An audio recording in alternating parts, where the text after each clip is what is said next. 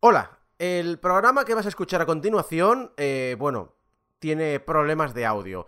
He intentado limpiar todo lo posible, pero aún así hay cierto chisporroteo que no ha sido posible eliminar completamente. Así que pido disculpas por adelantado por la calidad de sonido de este programa final de temporada y espero que podáis, a pesar de todo ello, disfrutar del mismo. De nuevo, pido disculpas por las molestias que esto pueda causar.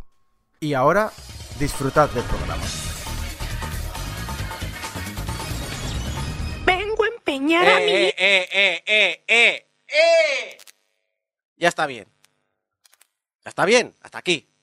Ya está. Toda la temporada el, el puñetero gag, que ya nadie se acuerda, que este, este meme tiene ya dos años o tres, no lo sé.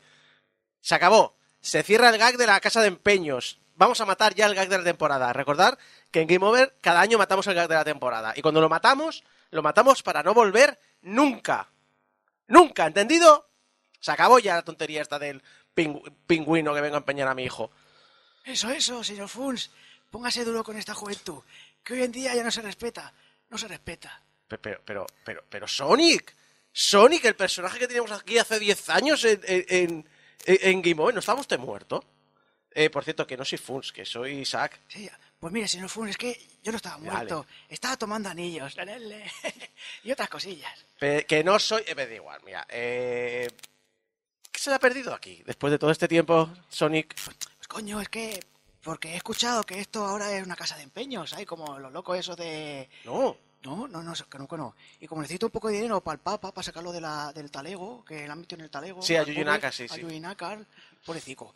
Pues vengo a empeñar a mí mismo, que valgo un potosí, y un poquito más. a ver, a ver, señor Sonic, aquí no centamos pingüinos, digo erizos. Eh, que, que no soy un erizo yo, eh. Ah, ¿no? ¿No me has mirado? Entonces, ¿Azul? ¿qué es? ¿Tú has visto un erizo azul? Sí, sí, bueno, no, no, sí, Ah. no. Pues eso, no soy un erizo, yo soy un objeto de mucho valor. Eh, eh, que- ¿De qué? No sé, no sé. Que sí, hombre, que sí. Que parece falso, Rick, parece no, que no, falso. que soy muy apreciado. Mira, aún tengo el precinton sin sacar ni nada. Lo tengo aquí todo bien. Eh, eh, no es una precinto, es una tirita de, de- de las- de los Sí, agujeros que mira. tiene en el brazo. Como las de Sega esa del Mega Drive que se caía a pedazos, pues la misma tengo aquí. Y sobre todo cuando voy a una convención mm, de furry, que estoy muy, muy apreciado. Tendría que ver el tirón que tengo aún, señor Funs. Yo creo que no valgo millones, valgo trillones. Ah, a ver, haz lo tuyo, Sonic. Ah, Vamos a ver si es verdad. En Game Over ah, te espera un gran futuro. Ya está, ya está, ya. Largo, largo de aquí, largo de aquí, Oye. que tenemos que finiquitar ya la temporada, que Bueno. esto ya está durando demasiado. Bueno, bueno, bueno. Si no aceptan mi cuerpo serrano, mm, que usted se lo pierde. Un anillico para el bus, para pillarlo de vuelta, que solo tengo el billete de ida. No tendrá.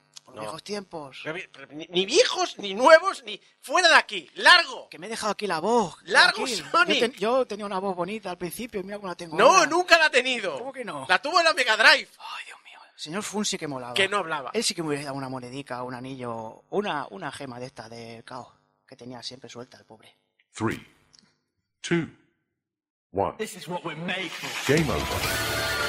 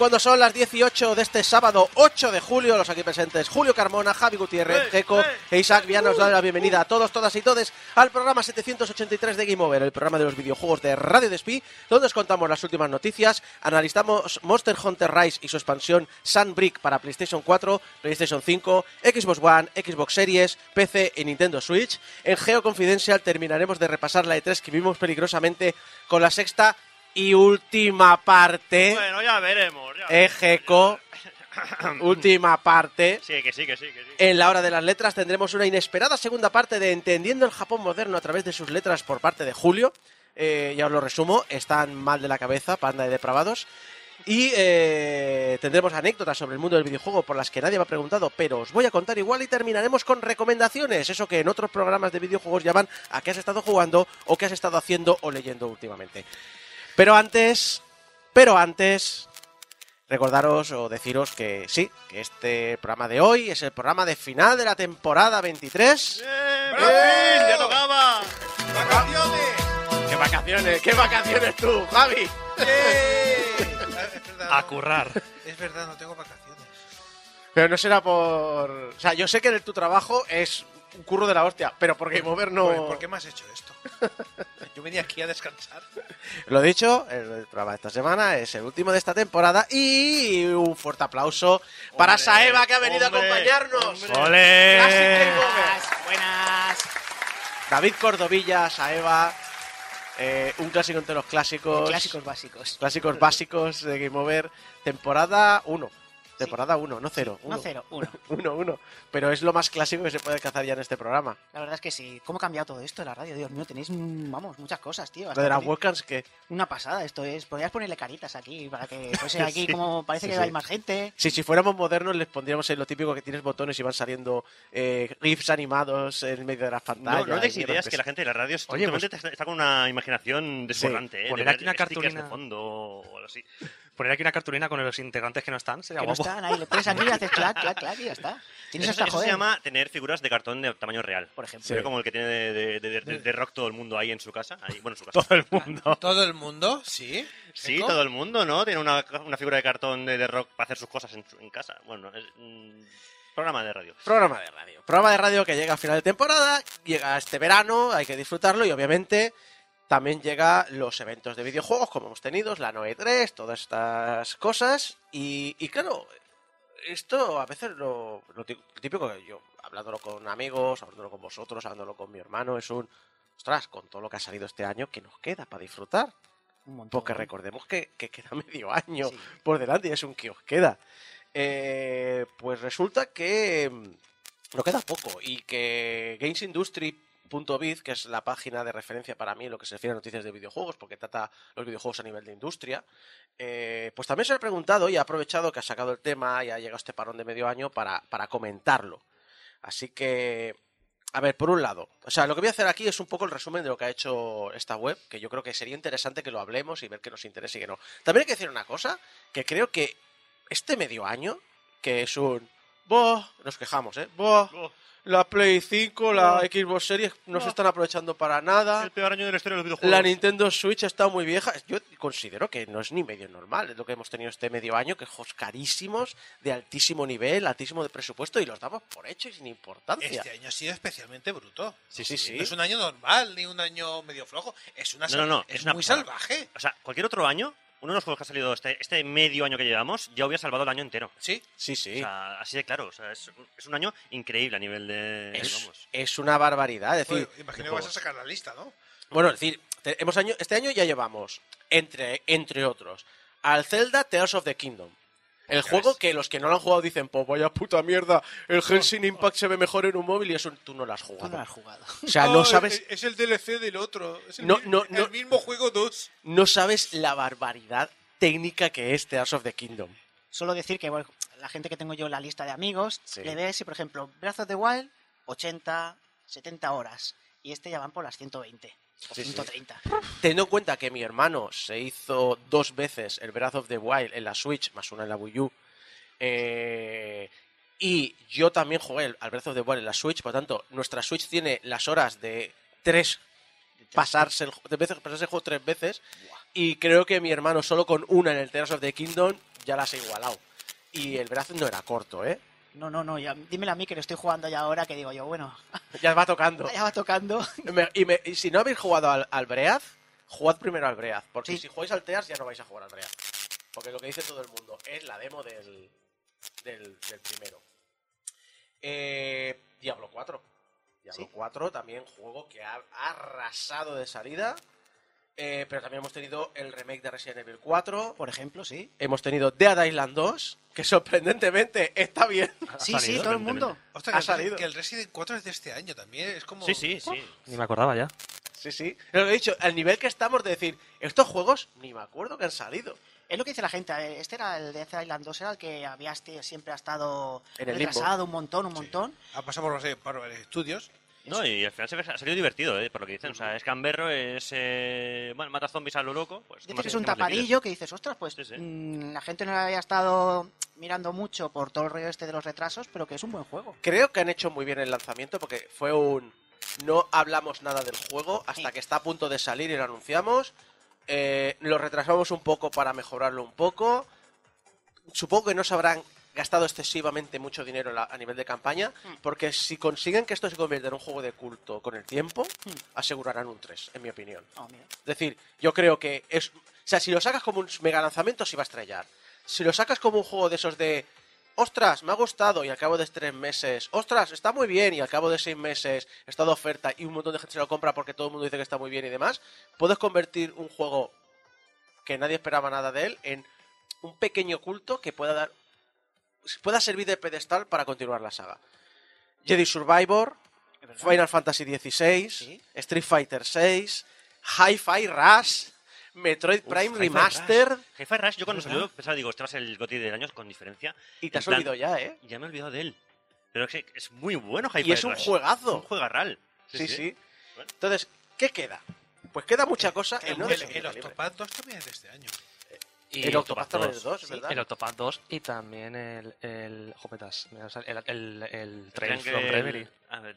¿Cuál? acaba de salir. ¿Ha salido hoy? ¿Ha salido El ayer? Ayer. Pero eso es muy, ya muy para nicho, ¿no? Sí, sí. Bueno, pero. eh, eh, eh, No, no, que estará Pero muy no- bien y todo lo que tú no quieras, pero- Bueno, el, el remake del Dead Space también es de este año. y el Pikmin Hostia. ha salido ahora mismo también. El Pikmin, Sí, no. el Pikmin sale al final. de- Y el Fire Ay, Emblem Engage. Y el Fire No, Emblem no, el, Ping- Engage. el Pikmin 4 lo tengo aquí en la lista. El Fire Emblem Engage es de este año. Pero que- pero ya está, ¿no? Ya estaríamos, ¿no? Pues vamos a ver. Yo eso también os digo que cuando os digo a los juegos, os fijéis en qué plataforma sale, ¿eh? Vale. Porque Vale. hay, hay una que sale ganando siempre, que es el PC. Ah, bueno, claro. Ah, pues, Eh, a ver, primero tenemos Starfield. Starfield que yo personalmente eh, estoy en un punto de... Voy a esperarme. Yo pensé que lo habían cancelado. ¿Qué dices? ¿Qué? No, hombre, ¿Pero no, si salió- vives? Es que como sale en Xbox, me da igual. Ya. Y en PC. Me da, Sale- me da igual dos veces. En entonces. Xbox Series y en PC tiene pinta de ser un juegarral. Ahora, en el momento que dijo, van a haber mil planetas explorables, digo, me voy a esperar a las reviews. Bueno, ya. Y luego, dos charlas después, dijo: eh, Bueno, el 90% de los planetas están muertos, ¿vale? no flipéis. Gracias. Como el catálogo de la consola. Nos- eh, nos hemos traído los dos Sonys de mierda y... Bueno, Eh, eh, eh. Yo soy Nintendo perro. vale, Perro. Al Sony y al Nintendo Perro. Tenemos lo dicho Starfield, que es uno de los grandísimos lanzamientos de este año y va a ser el juego que durante 10 o 15 años van a exprimirlo. Eso lo sabemos clarísimo. Eh, va- Street Fighter 6 va a tener eh, un rival que es Mortal Kombat 1. Ahora reiniciar la saga otra vez, a ver qué tal. Exacto, que sale para Xbox Series, Play 5, PC y Nintendo Switch. narrativamente tiene sentido, ¿eh? Sí, sí, sí. Después No, de lo no, como el anterior tiene sentido. Pero que Sí, le llamen sí, uno claro. otra vez es una, es una, es Es, una. Es como la Xbox, ¿no? Sí, que ahora no sé cuál es la 1, la original o la One. Me acuerdo que Fun se quejaba porque, eh, precisamente en Twitter, porque decía que ahora buscaba Mortal Kombat 1 o Mortal Kombat y ya no le aparecía el original, tenía que buscar, tenía que Por especificar. Claro. Bueno, Sí. nada superará cuando sacaron Pokémon X y la gente buscaba Pokémon X. Nintendo ahí no lo pensó bien. no, no lo pensó. Mortal Kombat 1, que por cierto, por fin se cierra el círculo y podrás eh, añadir en un DLC el skin de Jean-Claude Van Damme para Johnny Cage. Por fin, por fin, Por ya fin. era hora. Por fin le tendremos. Se me ha una cumbia. Una cumbia fantástica. Eh, un juego que dices uno, ¿no había salido ya? No, porque había salido el, el- el Horizon. El Forza Motorsport para Xbox Series y PC. Ostras. Para los fans de la, de la, de la simulación automovilística. Aunque, como dijo Abraham en su análisis del Horizon, eh, como corren ambos el mismo motor, Sí. tú puedes coger el Horizon, que es más arcade, y pon- activarle todas las opciones y se convierte en el motor Sports, básicamente. Y tú puedes coger el motor Sport, quitarle todas las opciones y lo conviertes en el Horizon. Sí. La verdad es que en eso tiene una buena baza Xbox porque que yo sepa, tío, que en otras plataformas como Play, PC a lo mejor no, Switch, no hay referentes de conducción. Bueno, en Play Gran Turismo. Sí, pero Sí, se ha desinflado un poco con los años. Se ha desinflado un poco, pero. Pero, a ver, se ha desinflado un poco. Que muchas veces lo vemos desde el punto de vista hardcore y luego no nos fijamos en el punto de vista del gran público. Pero Que- Creo que, el que la gran crítica que hemos tenido en los últimos años a Gran Turismo es estas obligaciones de estar permanentemente conectado online. Ya. O de que saliera, simplemente. Y quiero salir al- una demo. Pero hay que tener en cobrar 30 euros por ella. es verdad. Julio. Pero iba a tener- hay que tener en cuenta que la potencia de la IP de Gran Turismo es tan grande que ahora tenemos una peli con Orlando Bloom. ¿Verdad? Pensadlo, es decir, la, la IP no estaba muerta, solo estaban en una peli. Hombre, si me pones actores que están en un pedestal ahora mismo, Orlando Bloom no es el primero que me se viene. No, cabeza, no, ¿eh? a mí es que me, a mí es que me gusta mucho por los, papel- por los papeles que hacía, no sé. Por hacer Hablando- de Legolas y hacer de Legolas. Hablando de una saga que, está- que, que el otro día vi de nuevo su peli y que va a salir para Play 4, Play 5, Xbox One, Xbox Series y PC, Assassin's Creed Mirage. Me acabas de desconectar porque iba, iba comentando el juego. ¿Cómo que has visto la peli otra vez? ¿Por qué? ¿Por qué? Por Michael Fassbender. ¿Por qué no? Eh, la, la verdad es que el, eh, la... mm, ¿Cómo se llama la máquina, coño? Se El me ha olvidado. Animus. El Animus de El, la que, pe- el de la a peli, el que te cuelga, ¿no? Sí, me gusta mucho el Animus de... ¿Sabes, sabes que toda La esta peli. Eh, Ubisoft eh, oficialmente la tiene integrada en el juego? Tú puedes leer documentación en el, en el Valhalla y tienes, tienes documentación de, de... de la peli. Sí, sí, En sí. el Los actos de la el peli, es. Sí, sí, sí, sí. En, Es- en- es- en el Odyssey también, ¿eh? En Sí. Odyssey también te explica ya de, de- de la versión 3.0 del Animus, creo que era, o sí, algo sí, y, y Sí, es sí, un cacharro oficial. Sí, o sea, está la historia, aunque la peli saliera como salió, está integrada en la narrativa de... de Pues Assassin's Creed. Assassin's Creed Mirage, que es un juego, dicen que de calibre un poco más pequeño, no va a ser tan grande como los últimos. La, la propia Ubisoft está diciendo cuidado, que a lo- si estáis esperando un mega sandbox, esto va a ser más contenido. por- ¡Gracias! porque lo que... Se agradece, Pero- pero se lo dice- mogollón. Lo dice con la boquita pequeña, rollo disculpándose, ¿eh? Porque todo pinta que va a ser un poco más volver a los orígenes de la saga, un poco más dedicado al sigilo y menos a la acción. Parece interesante. Yo que me he jugado a todos los Assassin's Creed, eh, a mí me habían perdido con el último, eh, con el Valhalla, porque al final no era Assassin's Creed, era, otro- era el típico juego de Ubisoft con mucho mapeado que recorrer, muchas cosas que hacer. Y oye, oye, volver a una, a una, a una experiencia de una ciudad, eh, ahí con cosas para hacer y tal, mira, que le llamen Miras, que le llamen como quieras. Sí. Miras, pues. Volviendo al Gran Turismo, el Gran Turismo 7, dice Roberto Pérez en el chat, Gran Turismo 7 está muy bien, yo he vuelto un poco a la saga. Un poco, ¿eh? Un poco. no mucho, un poco. ¿Cómo se vuelve un poco a la saga? Bueno, Pues a veces le echan una hora, media hora. Eso es un poquito, ¿no? Poquito a poco. ¿Soy el único que piensa que el subtítulo de Mirage le pega poquísimo a Assassin's Creed? Es que me parece, me parece que el subtítulo es horrible, me pega más como Yo- un RPG que otra cosa. Yo lo que espero es algo a nivel de, de que tenga que ver con la trama. Yo creo que sí, le pega porque como está ambientado en Oriente, bueno, árabe es, ¿no? El rollo y como de desierto, miráis de... Ah, yo, Sí. yo pensaba que era a lo mejor estaban rezando para que saliera bien el juego esta vez. No, eso sería Miracle. Mira- Es verdad. Mirage es espejismo. Es verdad, es verdad, es verdad, es verdad, es verdad, verdad. Alan Wake 2, eh, para Xbox Series, PS5 y PC. Pero no sale en físico. No, pero acostúmbrate, porque ya hemos hablado mucho en este programa. Eh, Nintendo y PlayStation venden casi todo en digital. Ya. Nintendo es la única que vende más físico, pero estamos hablando de 50 o 50. Pero quería decir eh, Xbox y PlayStation. Venden más en digital. Sí. Vale, es que había dicho Nintendo y me había rayado. Ah, no, no, no. Xbox y PlayStation venden más en digital que en físico. Eh, Nintendo la única está 50-50 y incluso Nintendo está muy a tope con el tema de las cuentas online, librerías digitales, porque la gente ya se compra cosas en digital y cuando salga la sucesora, pues se loguea y tiene sus juegos de la Switch Sí, que ha Espere- comprado. esto sería una novedad para Nintendo. ¿Vale? Pero parece... A ver, vamos a, a definir Nintendo. Suntaro Furukawa. ¿Quién recuerda a Suntaro Furukawa? Pues un tío que parecía mentira, pero está el tío diciendo, no, no, vamos a ver. Vamos a poner una librería digital, vamos a hacer no sé qué... Este río- estoy trabajando, yo estoy aquí haciendo el trabajar, no estoy saliendo en el Nintendo Direct, estoy trabajando. Uy, Iba a meter una puya política ahí. Me callo. Da igual. Por fin tenemos un exclusivo. ¿Cuál? Que todos sabemos que sea temporal y que en dos años sale en PC. Que es Spider-Man 2 para Play 5. Que no es poca cosa. No, no, no que es poca que cosa. fue súper gracioso porque en el Summer Game Fest este, que se trajo al, al Sun Lake, eh, al evento. ah, aquí presento eh, Alan Wake 2, bien. De hecho, es él, ¿no? Sale O sea, Sam el- Lake es eh, Alan Wake. Sí, sí. No, no, él, no, no, Él- es Max Payne. Él Max Max Payne. Payne, perdón, Max Payne. Él, eh, lo Me presenta, no, no me acuerdo qué día de octubre salía el juego, ahora mismo de cabeza, pero lo presenta el, el X de octubre. Y luego, bien, no sé qué, no sé cuánto, se va, viene el, el, de, el de Sony y dice, bueno, que sacamos el Spider-Man 2 tres días antes del... Alan Wake. Tiene que ver al Sun Lake en, en la- en el backstage diciendo, mi- Me cago en... Saltando con las ¡Lo dos mato! pistolas. ahí. ¡Lo mata! O sea, pues- ¡Tiempo mal! Pues, co- pues como el presidente de Sega en la E3 cuando salió el de Sony a decir 299.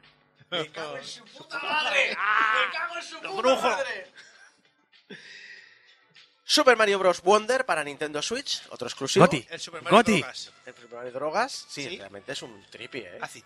Sí, sí, Es un viaje ácido y es se ve maravilloso. Es el primera, es, o sea, me gustan los Mario 2D, pero es el primer Mario 2D en década, década y media que me emociona y tengo ganas. La verdad que está muy, muy bien ahí el, el, el apartado artístico, el todo el rollo, muy, muy chulo. ¿Has visto las animaciones que son como los libros de instrucciones? Sí. Sí. Aunque Y es, no- eso, es 3D, pero realmente se han currado esta vez que no es muy soso como el de... Sí. de- El New. Sí, los New. O el Mario, el Mario Rank también. Ya veremos a ver qué poderes tiene el Mario Elefante. y su trompa. ¡La trompa! El poder de Sonic, ¿no? Esperaré Rule 34 a ver qué tal sale. Pues Para doble, los doble que- trompa, entonces, eh, Saeva. Para Doble los que trompa. no quieren tener vida, tenemos City Skylines 2 para Play 5, Xbox Series y PC. No, eso es un agujero de horas. ¡Huid! ¡Huid! Mira quién habla, el del Euro Truck Simulator y el del Football, Football Manager, Manager. que no son agujeros de horas. No, para nada. Para nada. Os lo dice el del Minecraft. También. Y porque no está aquí el del Dreamworld, que si no... Un juego curioso, porque a, pri- a primera vuelta diríamos, esto, esto es un doble A y gracias, pero no nos vamos a fijar en él. Avatar Frontiers of Pandora. Ha salido de la nada, no sé lo de qué es, no sé de qué va. Vale, esa es la coña. Empecemos por lo primero. El juego sale un año más tarde que la peli. Sí. Recordemos GoldenEye y demás. En sentido de decir, no nos vamos a centrar en eso. De hecho, el argumento ni siquiera va como la peli. Es una unión entre la primera y la segunda película. Vale. Con otros personajes en otra área de Pandora. Por lo tanto, tienen muchísima más libertad creativa. Sale, lo he dicho, para Play 5, Xbox Series, PC y Amazon Luna. El Far, el Far Cry Pandora. Sí, sí.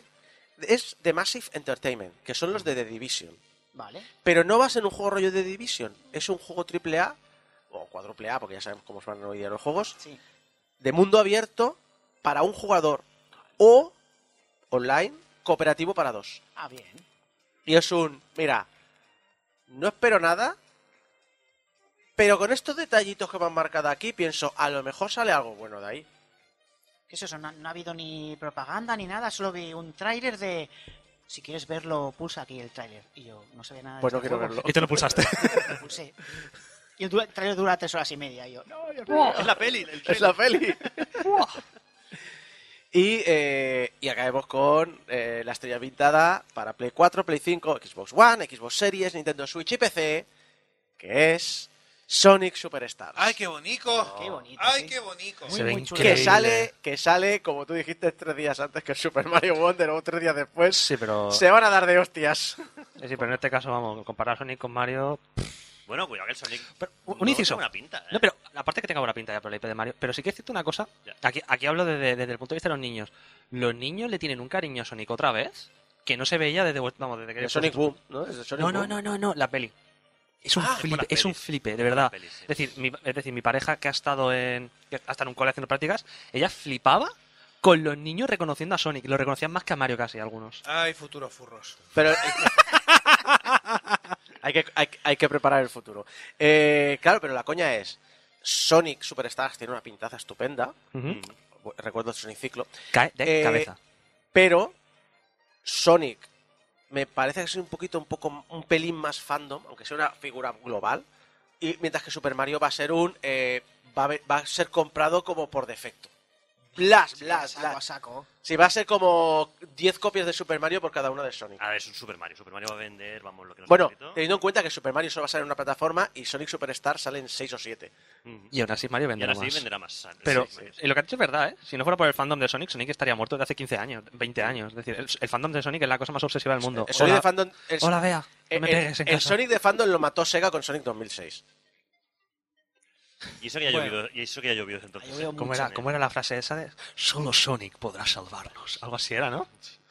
Eh, pero ojo que también tenemos títulos a tener en cuenta como Pikmin 4 de Nintendo Switch, la expansión de Cyberpunk 2077, a ver qué que tal, tiene buena. pintaza, las expansiones de Pokémon, que recordemos que son de los juegos más ¿Qué vendidos, dices? Expansiones de ¿El Pokémon espada y escudo? Españita, no, Españita. No, Españita está. Españita Eh, púrpura, escarlata y púrpura. Escarlata y Está púrpura. Espa- eh, además de las expansiones, Españita Tanabata y Españita Murcia. Futuri- ¿Qué aquí? Si está todo árido, Dios mío. Y a todo esto, El Baldur's Gate 3. y a todo esto, recor- por Baldur's Gate 3, y a todo esto recordemos que también cada año hay Call of Duty, hay NBA y hay FIFA. Que no hay No, FIFA. no hay FIFA. No hay FIFA. Bueno, Ah. y Ah, ah. EAFC Sports in the Game, de no sé qué.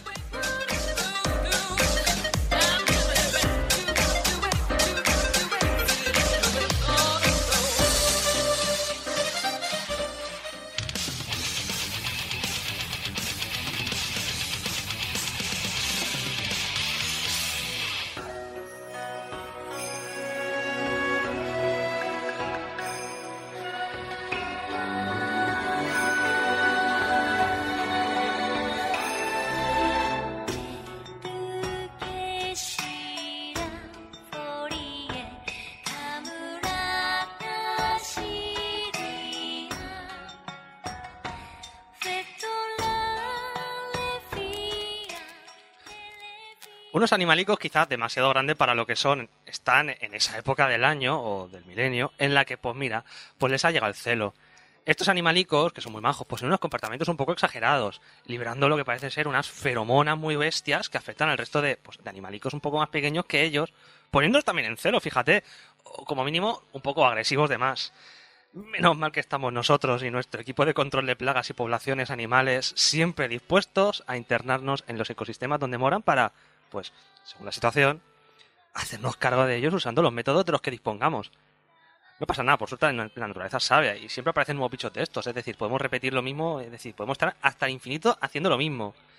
Así que podemos consolarnos, co- podemos consolarnos pues con que estamos haciendo algo bueno para la vida natural, ¿no? Porque cuando se ponen así, de tontos, estos animalicos tan grandes sacados de películas de monstruos gigantes como King Kong y tal, pues joder, alguien tiene que hacerlo y solo nosotros estamos disponibles, parece ser. Julio Gonacol, Monster Hunters. Hunter.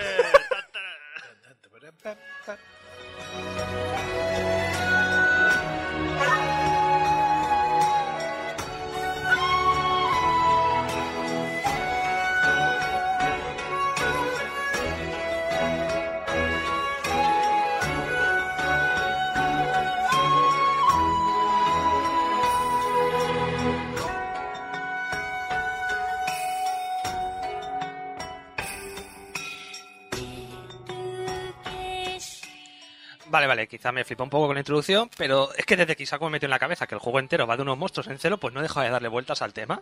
¡Es completamente cierto! Y la cuestión es que mira que llevo jugando años, desde que la Nintendo Acción aún existía y regaló un suplemento con las armas y monstruos, todo mal escrito, ningún monstruo tenía el nombre ese ni las armas tampoco. Pero bueno, lo ponía Espera, de espera, espera, espera, espera. La revista oficial de Nintendo España inventándose cosas. Inespe- no, ¿verdad, Eva? Para mí entonces Ine- era la Biblia, tío. Inesperado. Pues eso, del Monster Hunter 3 y, y no lo había pensado. Joder, que ahí juego yo en online con mi primo hablando horas y horas con el teléfono enganchado una cinta a la cabeza. De verdad, una cinta de esta de... era increíble. En la Wii. Claro que en la Wii no había... Espera, es, inventó el chat de grupo. Perdona, mucha broma, pero la solución de Nintendo es que juegues pegado a tu móvil. Que es más Que ridículo. el chat de voz está en tu móvil. Por tanto, no. Tú, tú has estado 10 años por delante de Nintendo. Nintendo. Y más, y más de 10 años, porque no me acuerdo cuándo salió el 3, pero creo que era 2008. Bueno, pero total, eh, es increíble cuando lo pensamos porque tenemos que valorar el camino que ha recorrido la saga desde que nació en PlayStation 2 hasta que llegó entonces a Occidente en PlayStation, en PSP con Monster Hunter Freedom y entonces se empezó a hacer un nombre con el Tree. Pero hay que reconocerle que el juego explotó definitivamente cuando pasó a consolas de sobremesa reales, ¿vale? No a la Wii. y llegó a ordenador con Monster Hunter World. Y mira que me alegro por ello, ¿eh? de ahí que haya venido aquí a charlar un poquito de Monster Hunter Rise, de Sunbreak, de su expansión, que su expansión y eh, porque el juego es un, vicio, un- es un vicio absurdo, sobre todo en grupo. Es decir, a Saeva no le hemos traído para hablar del Monster Hunter, básicamente. Sí. Y eso que es más o menos el segundo ya que cato, pero ostras, muy bien. Y habiendo catado los de PSP, vaya evolución. Yo he pillado todos, menos, el- menos el, de, el de 3DS porque era injugable. Eh, ojo, ojo, hablamos mucho. ah, el ma- mega friki de la saga Monster Hunter del programa habitual. Tenemos aquí Sí, Javi. lo que, lo que pasa es que estoy esperando, estoy, que- que- me pillé el Sunbreak para jugar con esta gente y estoy esperando a que lleguen. Yo Sunbreak. estoy, yo estoy en el Sunbreak. ¡Ahora! Ya, bueno, ya. Pero tío, que, escúchame, más de 100 horas que le hemos hecho al Seba y yo, una barbaridad. Que casi es eso, 100 horas. Es el, más, el juego que más he jugado de la Switch. Ostras. Yo creo que estaré con el Smash ahí juntito. Sí. Pero bueno, si me centro en introducir un poco los juegos anteriores, es por un motivo. Y es que esta entrega sigue al dedillo todo lo que ha hecho célebre a la saga. Esa saga, esa gran saga protagonizada por Mira Jovovich, ya sabéis. Monstruos gigantes, armas muy grandes, armaduras algunas Muy grandes, fiel, otras no. al videojuego. AK-47. AK-47. Aún, aún no lo he visto. ¿No lo has visto? Aún no lo he visto. Pero tengo es tu- tu mierda, Isaac, Es mi ¿cómo no lo has mierda, aún no lo he visto. Es increíble lo que da de sí una base cuando la base está tan bien montada, aunque en este caso haya tardado tantos años en explotar con el público general. Aunque yo soy muy viejo como jugador de Monster Hunter y llevo jugando desde el Freedom, quizá por eso todo me suena especialmente. Kamura, donde habitamos, está sufriendo una serie de ataques rabiosos por monstruos que vienen en hordas, el frenesí, y que amenaza con destruir la aldea. Co- Es que tampoco, es que la historia de Monster Hunter realmente es más sencilla que el mecanismo un botijo o que una historia de Pokémon. ¿Puedo inter- eh, introducir aquí un concepto? Por favor. Em, cuando he estado preparando. Porque los vídeos de fondo, cuando la gente que ve el podcast en YouTube ve un vídeo de fondo del juego. Mm. Y em, el tráiler me vende el Dragon Age. El tráiler es un RPG de acción para un jugador contra monstruos gigantes súper épico. Pero el juego de verdad es grindeo el videojuego. Sí, sí. Sí. No tiene nada que ver con el tráiler. El tráiler tiene cutescenes, tiene historia, tiene momentos dramáticos, tiene emoción, tiene intriga, tiene giros. ¿Has dicho Dragon Age? Se ha dicho Dragon Age. Al principio me está rayando, O pero... Dragon Dogma o... Dragon Dogma, supongo. Sí, sí, era, era rollo Que ve, que ve mucho de Monster Hunter. Hasta en animaciones. Sí, sí, pero, pero que, te, que te pre- el tráiler te presenta como una gran aventura para un jugador de rol con historia épica y momentos de llorar. No. No. No. Pero Es bueno, Más bien, mata ese Puke Pukei 80 veces más para conseguir eh, una pieza de armadura. Por Sí. favor. ¿Pero por qué lo matas? Ah, control de plagas. Con nuestra arma favorita. Perdona, literalmente, porque estás evitando que arrasen la aldea, es control de control de plagas. plagas. sí, sí. Es decir, con nuestra arma favorita, escogida de entre los 14 tipos disponibles y que se dividen en melee o a distancia, iremos ganando prestigio dentro del gremio de cazadores, aceptando misiones que van desde la recolección de objetos, acabar con alimañas, o como no, cazar monstruos. Que yo te digo una cosa, aquí en Barcelona con los jabalíes acabaremos a lo más, al Monster Hunter, ¿eh? Que nos, nos comen, nos, nos, nos devoran, ¿eh? Es una pasada como bajan aquí. Ya, pero cuando lo matamos nosotros no podemos comérnoslo. Coño, en Asterix lo hacían. ¿Por qué? En Asterix lo En hacían. Asterix lo hacían. Vete a saber lo que, lo que llevan en el cuerpo decir- los jabalíes de Barcelona. Ostras. Es como comer palomas, yo no lo haría.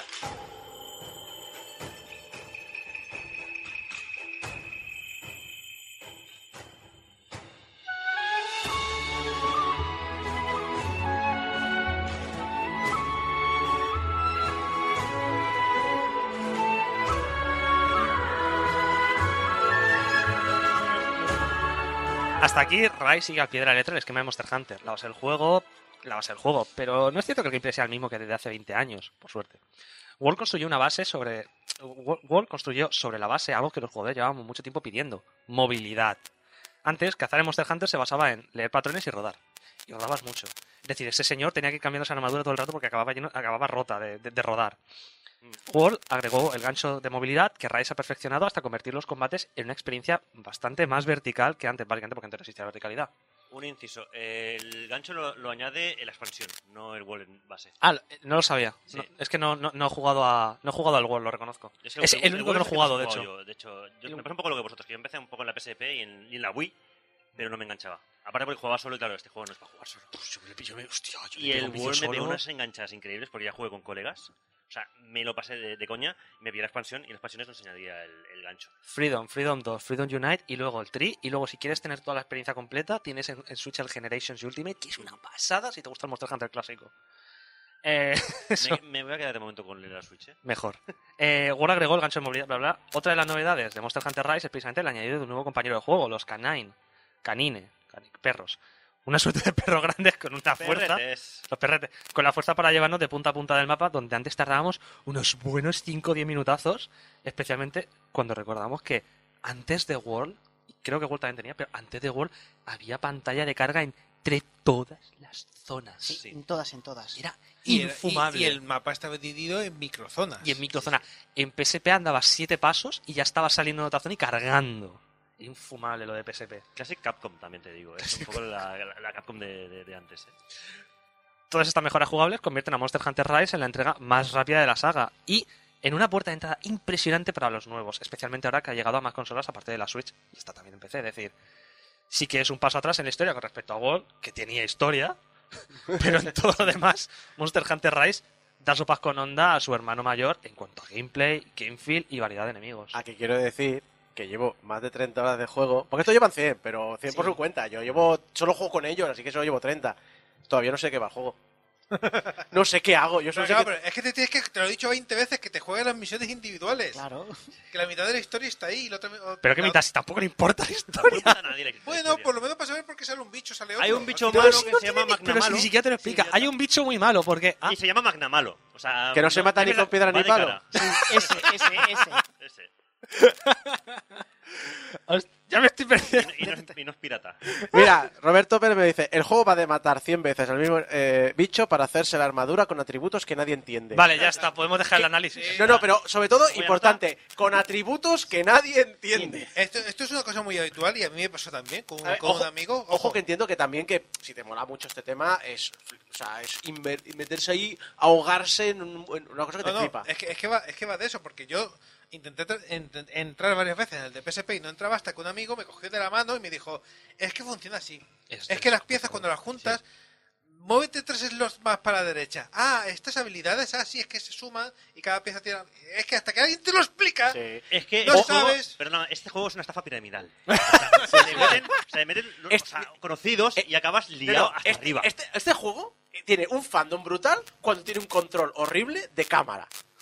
Odio la cámara. O sea, Bueno, Bueno. ah, y, y ojo, y sí, y sé que este es el mejor de todos. El 90% de mis golpes los hago en dirección contraria al bicho. Le digo 20.000 veces, apúntame a la cabeza y el juego me lo cambia a la cola. Pero es que además me lo hace a la cara. Es decir, estás apuntando, no has tocado el stick de cambiarlo y te hace pic y te lo cambia. Porque para joderte. Lo hace por jo- Te mira a los ojos del juego y te dice, fuck you. Fuck you. Pero- Fuck you. Además, vosotros jugáis, tú y Saeva jugáis con el, con el apuntado automático. Sí. Yo no, y tú creo que tampoco. No, no, no, no lo uso. el Es que ya, no, ya como Es nos peor, hemos, es que es que, es es que es peor, y aparte como nos hemos, acost- nos hemos acostumbrado a palos con, los entregas, con las entregas anteriores, yo directamente es voy moviendo cámara, voy moviendo cámara. Además, es más cómodo también por usar el cordocóptero, en mi Se opinión. llama, se llama... eh, eh, ¿cómo se- Masoquismo. eh, no, síndrome de Estocolmo.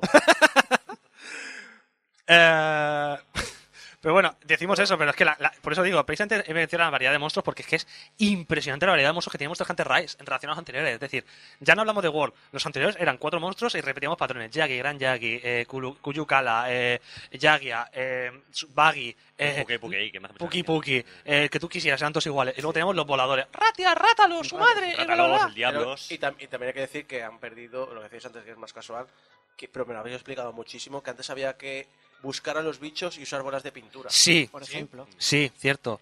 Y ya no y claro, y no solamente eso, sino que encima la bola de pintura mm, se, agaza- Encima tenías que seguir lanzándola. O las Y- piedras de afilar y las también, por cap- ejemplo, la que aquí es infinita y Ostras. antes era venga, Y, piedra y bueno, y, Y, las, no la y- puedes utilizar encima del perro. y encima y por lo y por lo menos también la tanto la, la red ya no la red ya no la necesita, ya no existe la red, se la han cargado, el pico ya no se rompe porque antes tenías que llevar pico, super pico, mega pico, tenías que llevarlo todo Y pa- ocupaban y espacio. ocupaban espacio, ocupaban Y slots, era infumable. Y, y también ocupaban Y espacio. otra mejora, y otra mejora de, de- de calidad increíble es que te digan cuándo el monstruo está para capturar. Porque antes era un bueno. A ver. Bueno, pero eso me gustaba. El tema de, de ver visualmente que el bicho empezaba a babear. Sí, empezaba- pero le en una cambia- Switch en Le portátil. cambiaba, le cambiaba las animaciones y tal. A mí me parece interesante. Sí, pero es que a veces a mí me pasaba de que me lo cargaba. Como, como todos. Pero es que, no, no, pero digo, es que antes de que. Eso no me daba tiempo porque eso se ve muy claro cuando está, cuando está huyendo de ti, que encima huía de ti a través de pantallas. Pero claro, ya cuando llegaba a la base es que, es que le había pegado to- tres toñas y me la había cargado ya. Es que no me daba cuenta de que estaba ya débil.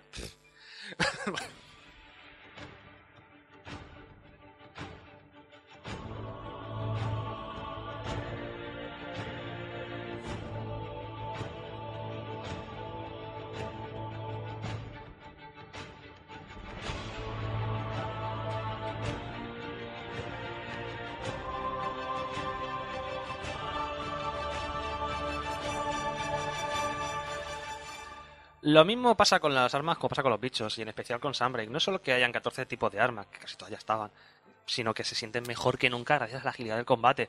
Usar ahora una, una ballesta pesada en solitario ya no es la peor elección de tu vida.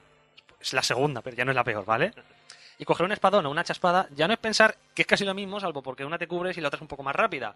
Tiene mucha más personalidad y la más, personali- más personalización gracias a los accesorios y los orbes, que ya estaban, pero no eran tampoco tan entendibles como ahora. Y nos permiten modificar nuestras habilidades pasivas, que existen. La gente a veces se olvida. Y aplicar el máximo, al máximo la ventaja de cada arma. El en el sistema de personalización de equipos, si alguien quiere ponerse a explorar las posibilidades, tiene para horas y horas y horas. Es un flipe. Y esto mejora todavía más con el Sunbreak. Que, ah, es decir, vosotros creo que todavía no lo he llegado a probar, pero es que en Sunbreak añade una cosa que es maravillosa, que son los sets intercambiables de habilidades en combate. Es espectacular.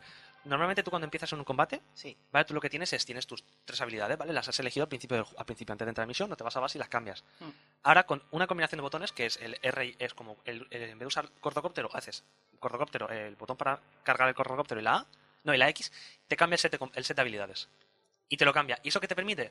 Por ejemplo, yo uso hacha espada. El set de habilidades con hacha espada es salto hacia arriba, cargo un ataque volando y clavo en el enemigo. Pues ahora puedo hacer, hago eso, cambio el set de habilidades y vuelvo a lanzar el cordocóptero, pero esta vez lo lanzo hacia adelante con tres ataques horizontales, con tres ataques giratorios que revientan. Y te permite una movilidad y una cantidad y, y mejorar muchísimo los combos que, es verdad, eran muy sencillos. Y todo eso recordando que antes era un hit and run. Era, vamos, vamos. Sí, vamos para allá. Es, Vamos.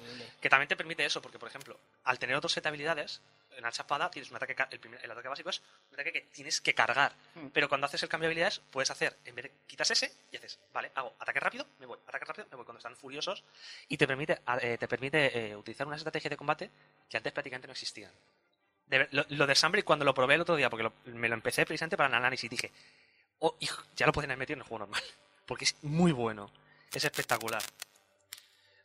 Acabo de mencionar Sunbreak, pero es que sobre Sunbreak poco más puedo decir. El más bichos malos que atacan esta vez otro reino lejano, pero que mantiene comercio con Kamura, así que mira, nos envían a nosotros a deshacer, a desfacer el entuerto. Si en Rise teníamos los, los rangos bajos y altos en las misiones, Sunbreak añade el rango maestro, un nuevo rango de dificultad bastante más complicado que el anterior, que manda narices, a la vez que añade más monstruos, habilidades, talismanes, el ya mencionado set- eh, de habilidades, armas y armaduras, no tipos, sino, ¿vale? Por los monstruos. Y por cierto, los monstruos es que son incluso, incluso mejores que en el Rise. Los monstruos de Monster Hunter Rise a mí me sorprenden porque ya no solamente dragones y, y ya no son dinosaurios, ¿vale?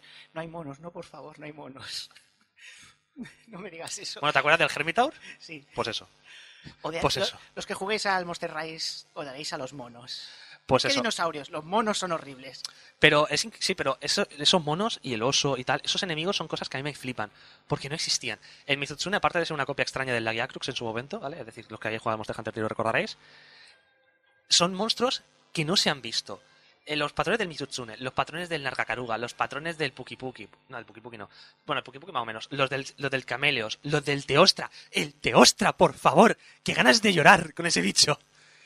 ¿Te acuerdas de las explosiones que nos mataba 27 Eh, eh, veces? Sí, el bombardero. El bombardero, el bombardero. El, el Beetlejuice, ese como se llame, ¿no? No, el, Bel- el Belzeus. El A ver, Betelgeuse. Beetlejuice. El Belzeus. Y todo eso teniendo en cuenta que yo todavía no me he enfrentado al monstruo final del juego base. Bueno, sí que el me pasa la historia, pero no llega al rango 100 que tienes al bendito Baldrax o Mal- el, no me acuerdo cómo se llama. Pero lo vi y me asusté. ¿Te das cuenta, Isaco, que podemos aquí colar? Sí, pues cuando veáis el fan del Flux, ya veréis cómo da. Podemos colar, podemos colar nombres de, de bichos que nos hemos inventado. Perdona, pero todos, todos los fandos tenemos eso. Es decir, yo no voy a recri- recriminar nada porque cuando yo hablo de Minecraft, pues me veis también loquísimo. Vale, hacer espérate. una medicina Pero eso, y cambiarlo así en plan de, uff, cuando te toca el Primperanus... El Primperanus, y- ya y ade- tú. y además- Se llama Primperanus por algo, ya Y, verás tú. y además, cuando me has dicho el monstruo el- secreto de Monster. Hunter, me he acordado del monstruo secreto de todos los Yakuza. y entonces ya es un. Vale. Pero, a ver, podemos hacer un juego en ese aspecto, es decir, adivina el nombre falso. Es decir, tenemos los cordo... Tenemos, a ver, yo te voy a decir cuatro nombres, adivina el falso. Tenemos los cordocópteros. Que no tiene que ver con Doraemon, o sea. yo también lo pensé. Llevo, llevo toda la sección pensándolo. no, no, Al sí. cordocóptero.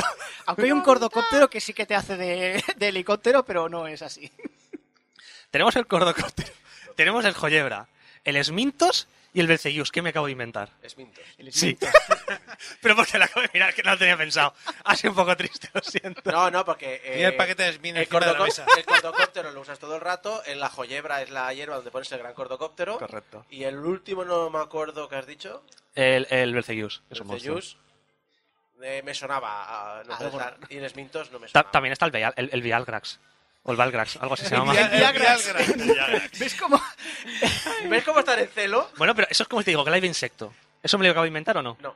Corre- ¿Es un arma? Es un arma. Es un arma de mierda que no sé quién lo Imagina usa. el de Monster Hunter. Bueno, me voy a dar una sea, vuelta fíjate, y voy o sea, a ver nombres. Cu- Cuando yo digo la broma, es que no me entero de qué va, pero en realidad sí que me entero. Digo que no me entero a pesar de que me he metido en Monster Hunter. No lo digo por decir desde fuera, lo digo con ánimo de conocimiento. Entonces hemos llegado a la conclusión de los que ponen nombres a Monster Hunter son los mismos que ponen nombres en Pokémon, ¿no? Más o menos. No, Sí, ha llegado el punto que a ChatGPT dice, invéntate 100 nombres para monstruos de Monster Hunter. Lo quiero ya, por favor. ¿Cómo llevas el Ghost Harang? Ah, muy bien. ¿Y tú el Cameleos? Genial, genial. ¿Y el Belzeus? El Antra Antrax, ¿no? Será también. Es un bicho malo, tío. Eh, Sí, sí, eso en el 2001 estaba de muy de moda, ¿eh? A ver, pero hay- uno que se llama Barroz y va por el el barro. Barroz, Barroz, el, eso el Ba- sí. bueno, y. Sí. Barroz, Barioz, tenemos el, yo le llamo la sanguijuela gigante asquerosa, El Diablos, que tiene cuerno. el Diablos, el Tigrex, Tigretonex, este, No está el Leonex, pero Son, bueno. son, son nombres de medicamentos. León, Leonex. Y el Bonix, ¿no? Y el Tigretonex. El Tigretonex. El Pantera Pantera Rosa. y el, y el Manteca, también está el Manteca, Oh, y el Popo, mío. El Popo real, es un nombre real, Sí, sí, sí. el Popo. Y un restaurante en el Yakuza también. Lo bonito del juego es que esto no es todo, es decir, me estoy aquí flipando, ¿vale? Pero ya no es solamente que tengamos el contenido base, que es una fumada de grande, ya no es solamente que tengamos una expansión que es enorme, no, es que han seguido lanzando contenido gratuito. Oh, contenido. Es decir, Monster Hunter ha cerrado en el parche 16. ¡16! 16 parches metiendo contenido gratuito. Am- Y no solamente emoticonos de mierda, ni, ni, ni bailecito, ni poses raras, sino cosas de verdad. Es como en el World que sacaron, han sacado DLCs súper locos, gratuitos. Como por ejemplo, eh, había un DLC para enfrentarse al, al Vegimo del Final Fantasy. Ahora- ahora te lo- Había un DLC con el de Witcher 3, que salía también un bicho del The sí Witcher que es 3 muy cierto, sí que es cierto que Monster Street Hunter, Fighter. Monster Fighter, Hunter. Rise no, se ha, no ha entrado tanto en el tema de collapse como World. World era ridículo en ese aspecto. Pero era, maravilloso. Era maravilloso, pero era ridículo. Sí, también sí. estaba de- también estaba Dante. Sí, pero Sí, yo, yo tengo el Felin, el Felin Sonic. Sí, pero me refiero que no han metido monstruos que sean colaboraciones. perdona, perdona. Felix Sonic no. La armadura de Sonic es como, el- ¿sabéis eh, la foto de aquel El catálogo de disfraces? Ah, sí, sí. que sale un niño disfrazado de Sonic. Sonic. El Sonic. Es igual, es lo mismo. A lo mejor es un homenaje a eso. Espera, espera, espera. ¿Sabes que lo he dicho real cuando Javi ha dicho un nah, Nah. pero no muy convencido? ha sido un no, pero casi. Pero bueno, hay más colaboraciones porque tenemos la armadura de la armadura de- del Mega Man, tenemos la armadura del, pe- del perrete de, de- de Okami, que eso está chula. Hay mucha cosa. Pero lo he dicho, no son solamente cosméticos, es que en cada puñetero parche ya no es solamente que metan monstruos nuevos, porque en el último parche acaban de meter al monstruo final final, esta vez sí, ahora te prometo que sí, del juego. El Valgrax, Viagrax, como se llame, primigenio. Ojalá me acordara del nombre de Tiene un verdad. apéndice frontal muy... Creo que lo he grande. apuntado. Espérate, creo que lo Distur- tengo, lo tengo apuntado disturbe. por alguna. Malceno primordial, menos mal, el maicena. El maicena primordial. Es que no, tío. Esa maicena que tienes en, en la despensa durante cinco años. Ahora, ahora es el momento de, cocinar algo. Te hace unos cupcakes. Puedo. Abres, abres- abres ahí la- el armadito de la, de la- de la cocina y de repente suena música de voz. Hostia, me acabo de acordar. Hostia, totalmente fuera de contexto. Me acabo de acordar de que llevo sin alimentar a mi, a mi levadura de, de hace una semana. Mierda. La masa madre. Habrá muerto. Se ha muerto ya la levadura. Masa Madrex. Es que lo, que he dicho antes, me imagino al de Capcom en- con una libreta entrando, Más no sé, sex. al Mercadona, a ver. Eh, Maicenax, Esmintos, eh, Viagrex. Ya está. ¿Cuántos tienes? Va, aquí tienes. Salchichonius. Salchichonius, Y para los gatos, Purinax. Purinax. Es verdad, en vez de, fel- en vez de fel- era, ¿cómo eran? Los, los Melinix y Feline. Y luego estarían los cachorros. Los que a Purinax. mí el concepto de gatos ninja me flipa. Sí, es increíble. Lo sé con ello, ¿eh? No sé si es bonitiquísimo cuando entras a la parte de mascotas, pero es un. No la entiendo. Y que son gatetes y son súper agradables. Ah, no, claro, yo voy, adorables. me doy una vuelta para verles y me, y me largo, porque es Y un. te hacen de No cocinar. entiendo cómo funciona el sistema. Yo he sudado. Y también le queda muy bien porque no he jugado tantos Monster Hunter, pero siempre tienen una estética un poco bárbaro y todo el rollo como de tribu. Mm. Y este le queda muy bien el estilo un poco japonés y todo el rollo está muy chulo. Hay que decir lo que dice Roberto. Pérez en el chat. Eh, siempre me extrañó la política de Capcom con Monster Hunter de tanto contenido gratis. En otros juegos Capcom te funde a DLCs de pago. Y a veces por trajecitos de mierda y cosas así. Es que los DLC de pago de Monster Hunter Rise, quitando hambre, son una Estéticos. mierda. No tiene ningún sentido, ningún valor. Es, es vergonzoso. Pero bueno, como está diciendo, aparte de monstruos, también han metido tipos nuevos de misiones. Por si acaso, más complicados que el rango maestro, evidentemente. ¿no? Es decir, ya no solamente que tengamos las misiones normales, las difíciles, las muy difíciles, las, las misiones, eh, lo tengo aquí apuntado porque su madre se va a acordar, las, eh, las misiones eh, a- anómalas, las misiones de anomalía, Vale. que son las versiones de enemigos corrompidos, porque mira, pues porque, tío, las feromonas son muy malas. Ah, los típicos enemigos oscuros de toda, de No, toda la vida, ¿no? no, no estoy hablando de los de Frenesí. Este es del Sunbreak. Aparte tenemos también los enemigos de Frenesí. Que telita los enemigos de Frenesí en normal, ¿eh? Yo me los, estoy, yo me los he pasado- yo me estoy pasando en, en rango alto los del Frenesí. En Mizutsuna del Frenesí, déjalo correr. Madre mía, qué bicharraco. Pues ahora tenemos las misiones de anomalía. Un parche gratuito añadió las investigaciones de anomalía, que encima añadía parámetros aleatorios a las misiones, haciéndolas más complicadas, pero daban materiales específicos. En el parche número 15, antes del, de nuestro amigo Maicena Primordial, eh, añadieron las investigaciones especiales, que son la versión difícil de las investigaciones de anomalía, que son tan chungas que en lugar de darte materiales, te dan un pin. Y te ponen el pin, eres un héroe. Y, y te lo juro, te dan un pin de eres un héroe. Ahora entiendo porque hay un botón que random, pues es que sabes que das a botones random y hace cosas el juego, y no sabes por qué, que me cambiaba mi nombre de usuario a no es un héroe. Sí. Y yo, ¿qué significa eso? Ahora lo sabemos. Me estoy acordando, ¿habéis visto el vídeo este de las aventuras de Lunk? Cuando, el, el, el, de- el de Oceanian Happiness. Sí, sí, sí. ¿Tú se has Sí, visto? sí, sí. que cuando acaba, que cuando acaba le dice, Sí. You are my hero. ¿Sonríe? Ojalá pudiera sonreír yo. Eh, tras todo, bueno, ya he hecho así, es decir, hemos hablado un poquito de Monster Hunter, es decir, hemos hecho aquí una tertulia bastante interesante porque Monster Hunter es un juego enorme. Es enorme. Estamos hablando de que hace un mes que acabó el parche 16, que es el último parche. Hace un mes y salió en 2018. Es una cantidad de contenido que una cantidad de contenido que llega a más de las 300 horas solo para llegar al puñetero Maicenat primordial que te quieres morir. Es durísimo. Así que ¿qué podemos decir sobre Monster Hunter? Es un juego que se disfruta perfectamente solo, es decir, no tienes por qué tener amigos para jugarlo, eso es una es una gran verdad. Pero con amigos se disfruta más. Es decir, así de claro. Es Monster Hunter Rise es una puerta de entrada espectacular para entrar en la saga. Es un pozo de horas que ni el League of Legends y por lo y menos tóxico. ¿Menos Aunque, tóxico? aunque, aunque te envenenan, es menos tóxico. Sí. y además, es que es eso. Si te gusta Monster Hunter, juégalo. Si te interesa iniciarte, juégalo. Si tienes amigos y los puedes convencer, pues juégalo, hijo de les. Joder, la vida. No pasa nada. Lo único, nunca esperes historia. Nunca esperes historia. La historia te la montas tú. La historia es el viaje que vas a montarte con tus amigos. La historia es eh, pegarle una chapas a Eva con- so- sobre mis mierdas, sobre mis libros japoneses. Y el pobrecito diciendo, Julio, por favor, déjate hacerte daño. Sí, por favor. Pero eso lo dejo para la sección que viene dentro de un rato. Así que de momento toca decir la nota.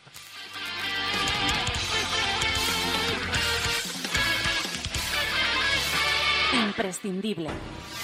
Chuck Norris es un cazador, pero Chuck Norris no caza. Porque el que caza puede cometer errores. Hay 10 millones de jugadores en World of Warcraft, pero solo porque Chuck Norris les deja vivir. Soy Chuck Norris y apruebo este juego. Prueba World of Warcraft gratis en pruebawarcraft.com. ¿Y tú a qué juegas?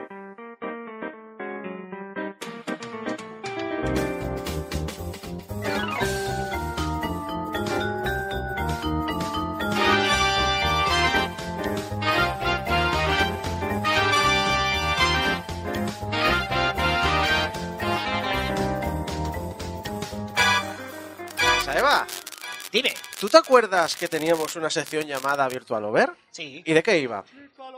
No me acuerdo que estoy viejo ya.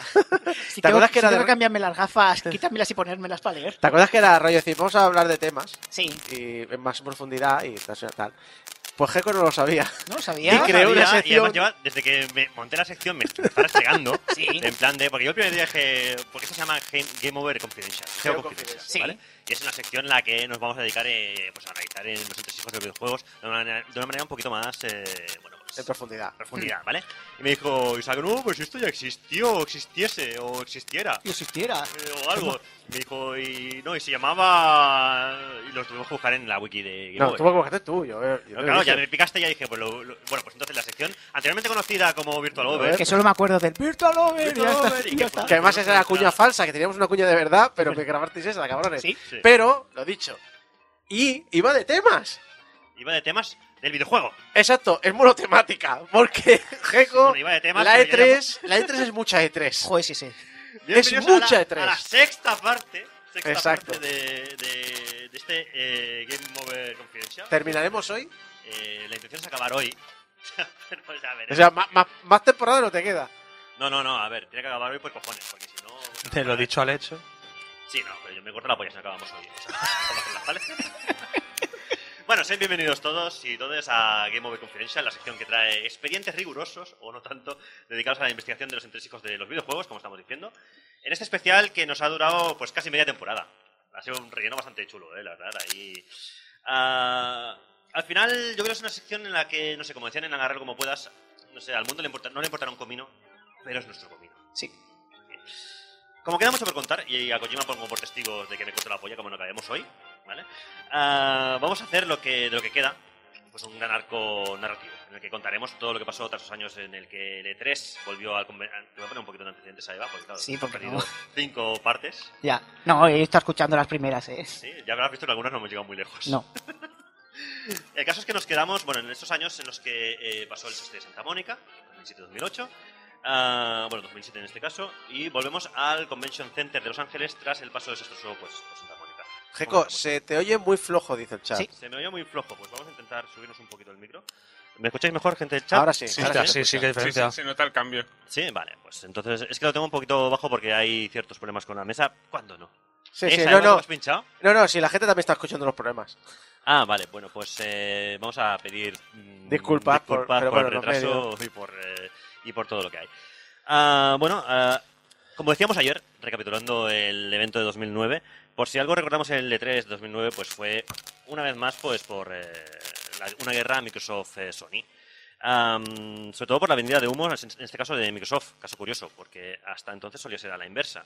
Microsoft eh, triunfó en el E3 de 2009 con una conferencia de prensa en la que no solo mo- mostraron Project Natal, eso lo estamos comentando en la anterior eh, entrega. ¡Milo! Exacto, efectivamente. Oh, es, el es- Milo, tío. es la conferencia en la que Peter Molinex se presenta a Milo, ese niño que estaba detrás de la pantalla que supuestamente leía y determinaba tus emociones y le podías pasar papeles y todo y él leía lo que tal. Bueno, esa movida en la que ya hablamos ya en el cum laude también de Molinex, pero que siempre es gracioso y divertido, recordarlo, de que eso no llegó a ninguna parte.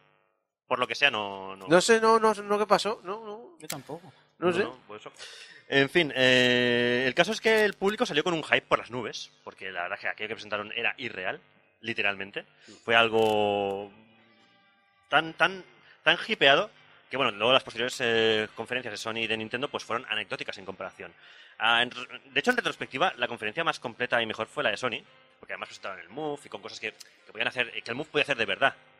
Y no lo que te vendía Molinex que podía hacer el, el Project Natal, alias Kinect. El copiamando ese.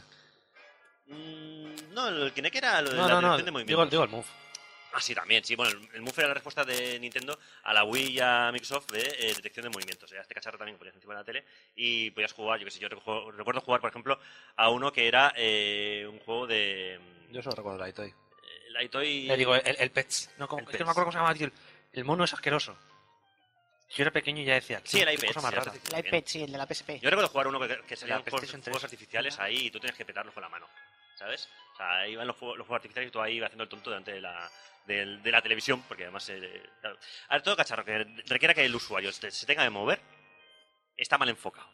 Eso desde mi punto de vista. Sí, yo, yo, yo, digo, ¿os acordáis que aquí analicé Half-Life Alyx? Sí. Que es un juego que te hace agachar, tal. Lo jugué sentado. Claro, claro. El Wii Fit, puedes- VR sentado. el Wii Fit lo puedes jugar sentado. También, si quieres. Joder. Arrastras el culo en la, en la tablet y ya está. Y ya está. Pero bueno, es que claro, también estuvimos hablando del Vitality Sensor de, que presentó la, la Wii el año pasado. No, no, no, Al salió o no salió, eso no En- no, salió. no, no, salió, no, salió pero, en 2015 todavía estaba en Iwata diciendo, a ver, que no hemos hecho nada con esto, pero técnicamente cancelado no está, ¿eh? Joder, pero si en el 2015 se murió. Se murió sin verlo, qué putada. 2013, 2014, ¿no? Se murió sale- sin verlo, tío. El año que viene sale o algo. Sí, sí, sí. Por, por cierto, está el señor Cine en el chat también. Sí, está el señor Cine. Hola, señor Cine. Hola, señor Cine, que está diciendo, coño, Maese Saeva en el estudio, bravo. Bravo, bravo. Hombre, por fin algo de calidad en el programa. Total, que bueno, estamos hablando de la conferencia de 2009, para ponernos un poco en situación. Eh, una, una conferencia en la que Microsoft, eh, a base de humo, eh, arrasó. Habían reunido incluso a los Beatles, porque fue cuando presentaron el Rock Band Beatles y juntaron ahí a, a, a ¿Se Ringo Starr y la a Paul? McCartney, ¿sabes? Es verdad, me acuerdo los- del Ringo Starr, Sí, sí. sí, los Pero otros dos no vinieron por lo que sea. No, yo, yo creo que. No, sí, se trajeron, se trajeron la Ouija. ¿Sí? Por ejemplo. Ojalá. La, la, Lennon la- ahí la Ouija. La Ouija. La, la Ouija, exacto, sí, sí. John Lennon aprobó este producto en el cual mi fantasma está implicado. Sí. Total, de hecho, como dijo uno de los asistentes, un poco al hilo de lo que estáis comentando, solo le faltó a Microsoft resucitar a Elvis. Que bueno, en vez de Elvis pueden haber resucitado a un Beatles, pero bueno. El caso es que una vez más el humo había triunfado en la ciudad, como solía pasar en los E3 cada año, que era, la- era la, la fantasía del E3, era un poquito esto también. Y bueno, a la larga, ya que, ya que estamos mencio- mencionando al Kinect y al Move, eh, pues eh, a la larga se han quedado lo que se han quedado, en meras an- anécdotas, no, no llegaron mucho, no tuvieron mucho recorrido. Ah, eso sí, fue un primer paso hacia el desarrollo de las realidades aumentadas y o incluso de las realidades virtuales y otras tecnologías que estamos disfrutando a día de hoy. O fue un paso en esa dirección, que eso es algo que también habría que valorar. Ah, para Move salieron juegos durante un par de años y se acabó. Y Microsoft intentó convertir Kinect en parte integral de la Xbox One para tener que dar marcha atrás y relegar- relegarlo por completo. Al final, el Kinect ha sido más práctico en muchas aplicaciones diferentes a videojuegos que a videojuegos en sí. Porque sí. yo lo vi en todos lados durante una temporada. Estaba en, desde en publicidades, maneras de Sí. escanear tu casa. De, Microsoft se, puso muy a tope con el Kinect y lo quería integrar en la Xbox One y al final tuvieron que recoger cable, pero le dieron mucho, lo intentaron mucho. Muy Sí que es cierto que para hacer modelados 3D de gente y demás va muy, muy, muy bien. El tema es que a- el, primer Kinect, aquí Isaac 250 y yo fuimos a la presentación en Barcelona. Yo también, me parece. Eh, ¿El Kinect? No, era otra, me parece. era otra, no, porque el Kinect creo que fuimos Isaac 250 y yo. Y el Kinect es un cacharro que siempre me gustó mucho. Ujú. Pero sí que reconozco... eh, Y, y me arrepiento mucho de nunca haberme comprado ningún Dance Central, porque yo sé que lo hubiese gozado un montón. Pero el, em, el tema es que ¿Te, el, ¿Te pudiste pillar el de Star Wars que podías ba- bailar con Han Solo? me encantan los vídeos, ¿eh? Eh, Lo quiero de la sección. Pero eh, lo cierto es que, más allá del, eh, de la parte de decir, reconocer los movimientos, tiene esta parte de que siempre está conectado rollo de decir, el Xbox One te sentabas en el sofá y automáticamente decía, hola Isaac, y te, y sí, te sí, logaba. Y, por ejemplo, en el Battlefield 4 eh, usaba reconocimiento de voz. Entonces, muchas de las acciones que tenías que dejar el mando para pedir munición, lo ayuda, venir aquí, tú decías, eh, munición, o no sé qué, y entonces automáticamente el juego, sin tú soltar el mando, sin dejar de prestar atención a tu objetivo, el juego ya automáticamente hacía esas acciones y pedía la munición al resto del, del batallón. Es Mira si decir, soy viejo que me estoy acordando de los justicieros cuando te decía lo de balas. ¡Escopeta! Joder, FMV de los 90. De los sí, sí. 90, sí, sí, sí. Pero bueno, ahora ya que estamos todos aquí juntitos, vamos a montarnos en el DeLorean, ¿vale? Lo que pasa es que somos, no, puede montar la policía porque somos más de más de cinco en el vehículo. Pero bueno, am, nos vamos a montar en el DeLorean ya por última vez, lo prometo, en la temporada, porque nos vamos al momento donde dejamos la sección justo, justo acabando, que es en Los Locos, Locos, Locos, Locos 2010. Porque esto es África. Samina, mina, eh, eh, waka, waka, eh, eh. Samina, mina, sácale, gua, ana,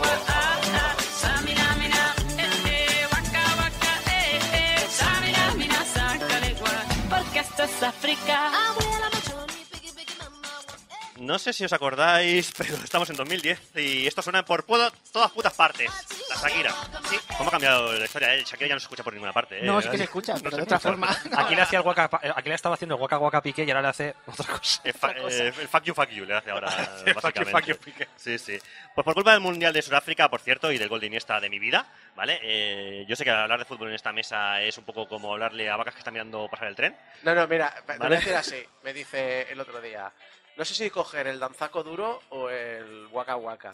Sí. Y yo, pues, digo, por- por temas de que creo que son como más relevantes, dije, el waka waka no era el tema del mundial. O, o sonaba por el mundial. Ah, yo pensé, claro, 2010, gol de Iniesta, Mundial, Sí. pues voy a poner el Waka Waka. Claro, es lo que dijo él. Ah, sí, tal, no sé qué, Golden Iniesta y tal. Joder, 13 años ya, ¿eh? ¿Cómo, parece, ¿Cómo pasa el tiempo? Digo, yo no vi el Mundial. Para mí no es ni, ni antiguo ni nuevo. Para mí no es. Bueno, la alternativa entonces era esta. Nah. Que esto empieza. ¡Eso me las entera! Claro, danzaco duro. Además que Amigos, tiene 13 años esta canción. Esta noche un karaoke. Lo, No. lo solicito. El karaoke en Bacamita y luego ya está. Venga. Eh, bueno, total, que hace 13 años de lo que estamos hablando, de todo esto, que parece que no, pero ya hace, soy Soul, efectivamente. Sí, no, no, vieja, vieja la, la audiencia que está en el chat, porque acabo de recordar, Hario, música no friki. No friki. ¿Te acuerdas el tema no friki de las primeras temporadas de Game Over? No me acuerdo. Sí, que, que poníamos siempre a principio de primera y segunda hora un Sí. tema musical no friki, Sí. Porque somos una radio local y para que nos escuchen. Es porque esto no lo ponen, las radios locales las ponen en los centros comerciales. Sí. Y entonces, entonces el primer tema era el comercial, que tú abres el cajón y sacabas lo primero. Lo primero que pillaba. Y el segundo lo elegíais vosotros y pedíais mucho metal, mucho rock. Eh, yo me acuerdo que pusisteis una que me acuerdo que era letra B. Solo La de letra Ah, B, letra B, sí, de los, Berzas, los Berzas. los Berzas. Grandes, grandes. Ah, luego los gandules fueron, creo, ¿no? Sí, creo que sí. Son los gandules, lo del sofá. Sí, ¿Ves cómo sabemos de música? No Sí.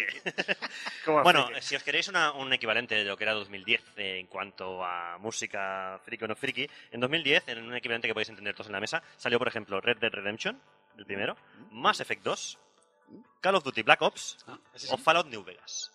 Eso, De eso- todo eso esto fue hace- cinco Solo he días, jugado ¿no? Mass Effect, tío. Buenos juegos. ¿eh? Pero de todos estos que parece que tengan cuatro días, como dice Alex, hace ya 13 años. Que fue hace hace 13 años, tío. 13 años, colega. Sí, sí, Me sí. falta el New Vegas, que es una de mis cuentas pendientes. Creo que ahora que acaba temporada me voy a poner con él. Eh, ahora- tienes ibas- para rato, ibas a eh, hacer sí. una cosa para hacerlo sentir viejo, me Ese- voy a callar. Es el mejor Fallout. O sea, yo creo Sí, que sí, no, ya sé que es el mejor Fallout, pero ahora que funciona, porque recordemos que Funs aquí se, Los bugs. se rollo decir, Sí, sí. amo este juego y me cago muy fuerte y le voy a poner mala nota porque tiene un montón de bugs que te rompen la partida y no puedes continuar. Y es un, vale, ahora que está arreglado. Ah, está arreglado jugarlo, y lo puedes disfrutar bastante. Sí, sí, yo te lo recomiendo muchísimo porque, porque además las secciones que hay ahora ya, con, y si le empiezas a meter mods ya flipas. Pero bueno, volviendo al E3, que al final por lo que sea siempre la sección se alarga más de la cuenta, ¿por qué será? Eh, en 2010 pues volvemos a tener otro evento majestuoso. Volvemos otra vez a, a la gloria de antaño, ¿no? Con el Circo del Sol otra vez ahí... El, el Circo del. Sol, en la ciudad que más ha actuado, es en la E3. Sí, sí, en la de- ciudad, la ciudad, sí. en la ciudad de E3. Eso no, No tiene nombre. no tiene nombre. Ah, bueno, como cuando sobraba el dinero, pues eh, volvió otra vez el E3 a liar la pardísima. Además, hicieron un, un espectáculo con la gente que le pusieron al público chalecos res- reflectantes, no sé si lo recordáis. Bueno, montaron un, un cipostio ahí en el escenario. Eh, increíble. Además, eh, 2010 es la época en la que, es la fiebre por el, por el 3D. ¿Por qué? Lo hemos comentado un poquito por encima antes. Porque se acaba de estrenar, efectivamente, tiene Avatar, la primera. Y esto repercutirá de lleno en el mercado de los videojuegos. Curiosamente, no en los videojuegos de Avatar, que son todos una puta mierda. Ah, Perdón que lo sea tan claro, son lamentables. Sí, son malos. Eh, sobre todo el de Wii, que vaya, vaya, vaya, vaya putruñón, Hostia, ¿eh? pues el DDS. Yo, yo imagino todavía. metiéndoles prisa, oye, sacar el juego ya antes que sacar la segunda parte. Sí, pero es que además es eso, salieron los juegos mm, como un par de años también más tarde, o sea, fue como... Avatar 2 está ahí, ahí, ahí, ahí, Eh. está calentito. Pero bueno, en las, eh, por culpa de Avatar, pues lo he dicho, o sea, eh, ¿qué pasó en estos eventos? Por ejemplo, pues que en el E3 de 2010, Nintendo, Nintendo 3DS, por ejemplo. O sea, un cacharro que, brujería, te permitía ver la consola en 3D, ¿vale? Sin necesidad de gafas 3D. Sí, En magia sí, negra. fantástico. Que la gente luego lo usó media hora y se olvidó del tema. Yo soy Yo- súper Yo lo fan. uso, ¿eh? No, Yo yo soy súper fan. fan. Y yo soy súper fan. Yo siempre el 3D y el 3D al máximo. Vale, pero si preguntas por ahí, la gente te dirá, no, no, yo lo La pregunto, lo pregunto gente primero. no tiene criterio, ni gusto, ni nada. Pero, pero eso con la segunda, con la New 3DS. Que el 3D estaba bien. No, no, yo, con la, yo tengo la primera. Yo, yo también. Yo tengo la primera y estoy en el Team Misako. O sea, Vale, el, el- vale. el Ocarina of Time en 3D es una puta Es que- maravilla. Yo es que no la tuve, Eh, tío. Es que la New lo bueno que traía, que traía reconocimiento de cabeza, y entonces aunque movieras la cabeza, te hacía seguimiento y te Por eso digo. las pantallas. Pero yo nunca. Como que- mejora estaba genial, ¿eh? yo no tuve la 3DS en su momento, tío. Eh, que probablemente sea la, bueno, después de la Game Boy original, la portátil que más he jugado. Y tú sabes que odio jugar en modo portátil. Lo sé. El, 3, el 3D fue lo que hizo que jugara un poco al modo a la- una portátil. Bueno, el caso es que eh, el 3D estuvo en la feria, muy, muy, muy, muy presente. Y además pasó otra cosa que eh, hizo también que Nintendo aquel año reserva bastante en la feria. Y es que por fin, después de muchos años, Nintendo le dio lo que la gente pedía, que era el puto Zelda de la Wii. Después de tantos años de Miyamoto, tenemos un Zelda para la Wii, tenemos un Zelda para la Wii, y no, no, tengo aquí un Vitality Centers, tengo aquí el Wii Fit. eh, ¡Viva el Wii Music! Exacto. El Wii Music, el año del Wii Music también telita, ¿eh? Que... Y, y, bueno, los años de Reggae Fields subiéndose al My Body is Reggae. Sí. Bueno, y, y, y el, el, el, el festival de GIFs del eh, All Aboard the Hype Train que hacía Sí. la gente antes de la E3 de Nintendo. Sí, siempre esperando de fondo un Zelda, por favor. Eh, Miyamoto, un Zelda de Wii. Pues por fin, Skyward Sword. ¿Os acordáis, no? De las demostraciones de Miyamoto con Sí. el, Que no con el iba. Wiimote? Que no iba Que no bien. iba bien. Pues, Por favor, apagar todos los móviles. Ya los hemos apagado. Por favor, apagar todos los móviles, que ya los hemos apagado. aquí que no va. Aquí hay un delay importante. ¿eh? ¡Miyamoto, que no va! Y Miyamoto, mientras tanto, con cara de circunstancias ahí, intentando Sí. No, no, ahí Miyamoto como Flippy. pues en el ensayo funcionaba. Ay, por favor, Isaac, tío. Hasta, hasta eso es viejo, tío. Nintendo, Nintendo es el, el- hormiguero de, de L3, entonces. ¡Hostia! Un poco así. En el ensayo funcionó. Anda, que. Vaya excusa. Estaba pensando, ¿a quién me cargo, a quién me voy a cargar hoy en la... Rodaron cabezas, ¿eh? Aquel día. rodaron Rodaron cabezas con el Wiimote. con- Le puso un cuchillo al Wiimote y empezó a rodar ahí a, a- a- a que funcionara de verdad el Wiimote, en fin. Ah, bueno, el caso es que Microsoft y Sony hicieron muy buenas conferencias aquel año, pero no pudieron com- competir con el impacto de esa nueva portátil de Sony, eh, de- perdón, de Nintendo, y bueno, también del Zelda, aunque funcionara regular, seguía siendo un Zelda Sí. para la Wii, que es lo que todo el mundo quería en aquel momento, y acabó saliendo. Como salió, pero acabó saliendo. Ah, bueno, el caso es que, lo dicho, eh, cada uno iba a su rollo. Mm, Dentro de Kinect se anunciaron varios juegos. Por ejemplo, el Codename Kingdoms, que luego acabó siendo el Rise eh, Son of Rome, que fue un juegazo también, sobre todo a nivel gráfico. Estaba pensado para Kinect este juego. Y bueno, yo creo que al- al Kinect sí le podemos dar un beneficio de que su, su existencia ha sido fructífera y ha sido positiva para la industria del videojuego, está en que gracias al Kinect tuvimos más tarde ese el mejor juego de Star Wars de la historia de los videojuegos. Y obviamente estoy mintiendo como un bellaco, pero como un puto bellaco ahora Ya, mismo. ya. Reconozco, reconozco que el Rise me lo he instalado. Estoy hablando de Star Wars Kinect, Sí, sí. Isaac. No, reconozco que el Rise me lo he instalado ya como tres veces diciendo lo voy a jugar y no lo arranco nunca. Pues es muy, muy, muy bueno, ¿eh? Muy... Tengo ganas, cinemático.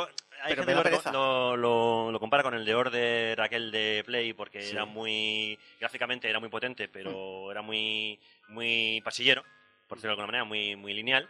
Pero yo lo he jugado y, a ver, si obvias que realmente el tema eh, histórico se lo pasa por el forro, ¿vale?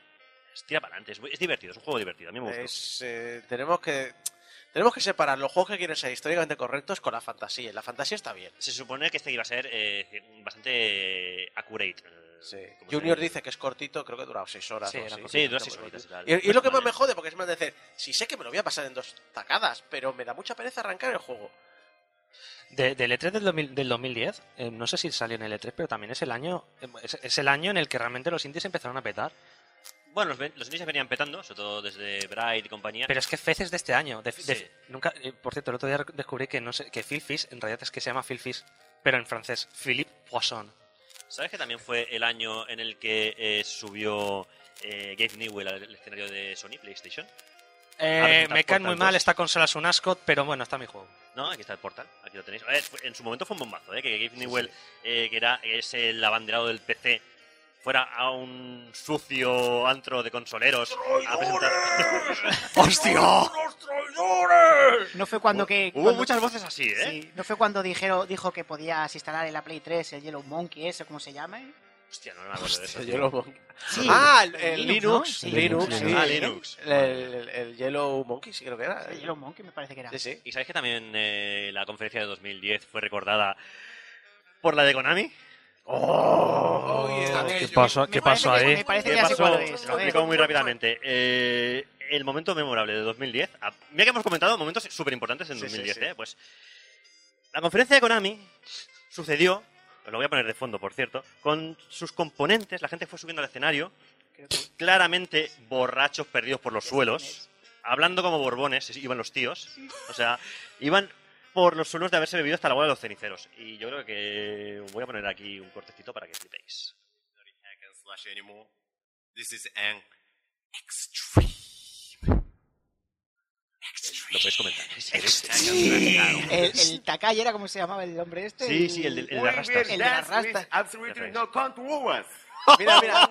es que lo han recordado rápidamente. Javi ha recordado One Million One Million viene ahora, viene ahora. And the battle with armies of the more than one million troops. one million troops. Wow. Es que este One audio, million troops. gente, o sea, gana mucho Ojo la, viendo ojo, el ojo la gente, ojo la gente, ojo la gente intentando aplaudir. Sí, ¿eh? sí, no, porque O sea, es que fue, dice, un, un- un- un- te vas a enfrentar a ejércitos con un millón de tropas. Así Y ves que la, y ves que la gente está callada. One million troops. Y la gente sigue callada. Pero es que creo que fue el mismo que salieron a hacer el- un juego de baile, también de Kinect, Sí. y estaban bailando. Y estaban Sí, en sí, sí. tal, tal, el y segundo, corte, perfect, el segundo perfect. corte que nos ha escuchado muy tal era ese. Exacto, es perfect, perfect, perfect, perfect. Y el tío de repente se gira 180 grados, se pone a hablar y el vídeo del fondo sigue poniendo perfect, perfect, Perfect, perfect, perfect. Creo que empezó además Sí, sí, con sí, luchadores de wrestling entre el público peleándose. Pero qué Sí, sí, sí, no, no, tal cual. Es lo que, Y es lo todo que esto en una habitación oscura con un par de focos, muy pequeña y absolutamente negra. Era- Hombre, el claro, suelo pa- negro, las paredes negras, el techo Era negro. para que no le deslumbrara con la borrachera. Era el túnel del terror. O sea, claro, sí, ahí, no, ahí no puedes poner mucha luz, eh, porque claro, con, con eh, la borrachera no...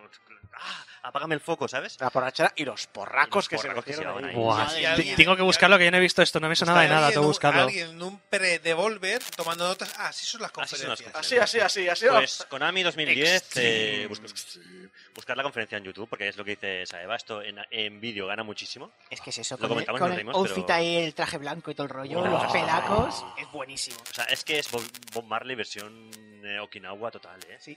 Sí, sí. Bueno, eh, pues le podemos dar a Konami tranquilamente el premio a conferencia más incómoda de la historia del E3, tranquilamente, porque es que es, es, es un espectáculo. ¿Le puedes poner la música del Curve Your Enthusiasm? Sí, claro, y además la puedo poner. Eh, no, no, no, no, la tengo por aquí, luego la pongo ¿No? para La- acabar la- la- el- es, que es total, ¿eh? Es, es- fantástico. Es Te puedo poner el despacito en 8 bits. vergüe- vergüenza ajena. Bueno, luego lo buscaremos, no te preocupes. El caso es que, bueno, mm, a partir de aquí tenemos ya la década de los 2010 eh, por, por, adelan- por delante, ¿vale? Yo ya me sale mal, pero voy a dejar aquí ya de hablar de las conferencias. Hasta aquí hemos hablado de todos los años. Oh, oh. Bueno, a ver, coment- comentaremos un po- un poquito por encima, porque con lo que queda haremos, ya os digo, haremos como... Que sabes que pasa- pasa como nos pilla más cerca. Ya. Pero yo te puedo dar mucha chicha de 2011, porque estuve allí. Pero esto no se dice, tío. No, se dice porque ahora... No, dice, para, no para, se para, dice. para- para la próxima. Es que además en 2011 fue la conferencia de Mr. Cafeín, por ¿Quién? ejemplo. Sí, Mr. pero yo eso, eso me enteré después desde fuera. De allí dentro no Claro. me enteré de la. Bueno, pues cuenta cosas de mierda. 2011. Cuenta qué pasó en 2011. Bueno, cosas gordas, gordas. Que Una. puedes contar, eh, claro. Eh, se anunció la Wii U. La Ah. conferencia de Wii U es la conferencia más confusa que he visto en mi vida, porque los periodistas entre nosotros estamos preguntándonos, ¿es una consola o es un mando nuevo? Y era, era habitual, todo el mundo estaba como, no lo tenemos claro, hasta que nos bajaron al floor y vimos la consola tapada eh, detrás de un metraquilato, detrás de un mueble, que dijimos, ah, mira, eso es la consola. Sí, sí, es una consola. Ah, ¿qué? Eso una. Esa una. Eh, bueno, la- cosas sueltas fue la de la de Vita, también pudimos probar la Vita. Eh, pudimos, bueno, en Microsoft estaban todavía apretándole al Kinect de no, si esto es el futuro. Esto mola. Esto es futuro. No estaba muerto.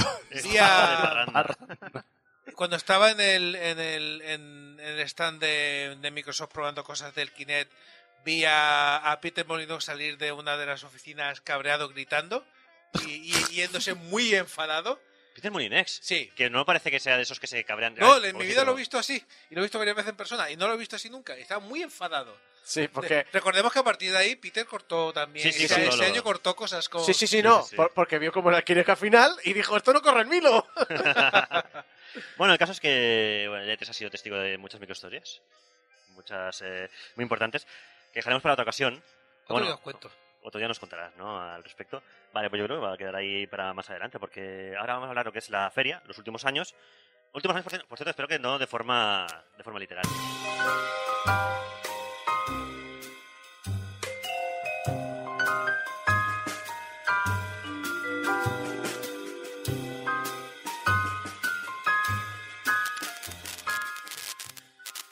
entre los momentos de la década de los 2010, pues eh, bueno, eh, se pueden mencionar muchos momentos destacados. Por ejemplo, pues en 2011 estamos comentando algunos. Vamos a comentar el de Mrs. Caffeine, que básicamente era un señor de Ubisoft que se movía mucho y casi tenía sus propias cortinillas de estrella. No sé si acordáis de él. Sí, era alguien que presentaba. Buscarlo también por vídeo, que también gana mucho en vídeo. Es un tío que presentaba el evento de Ubisoft y hacía así chu, chu, chu, no con gana. las manos. No gana. No gana. Dar vergüenza ajena no es ganar. eso es cierto. Eso es totalmente cierto.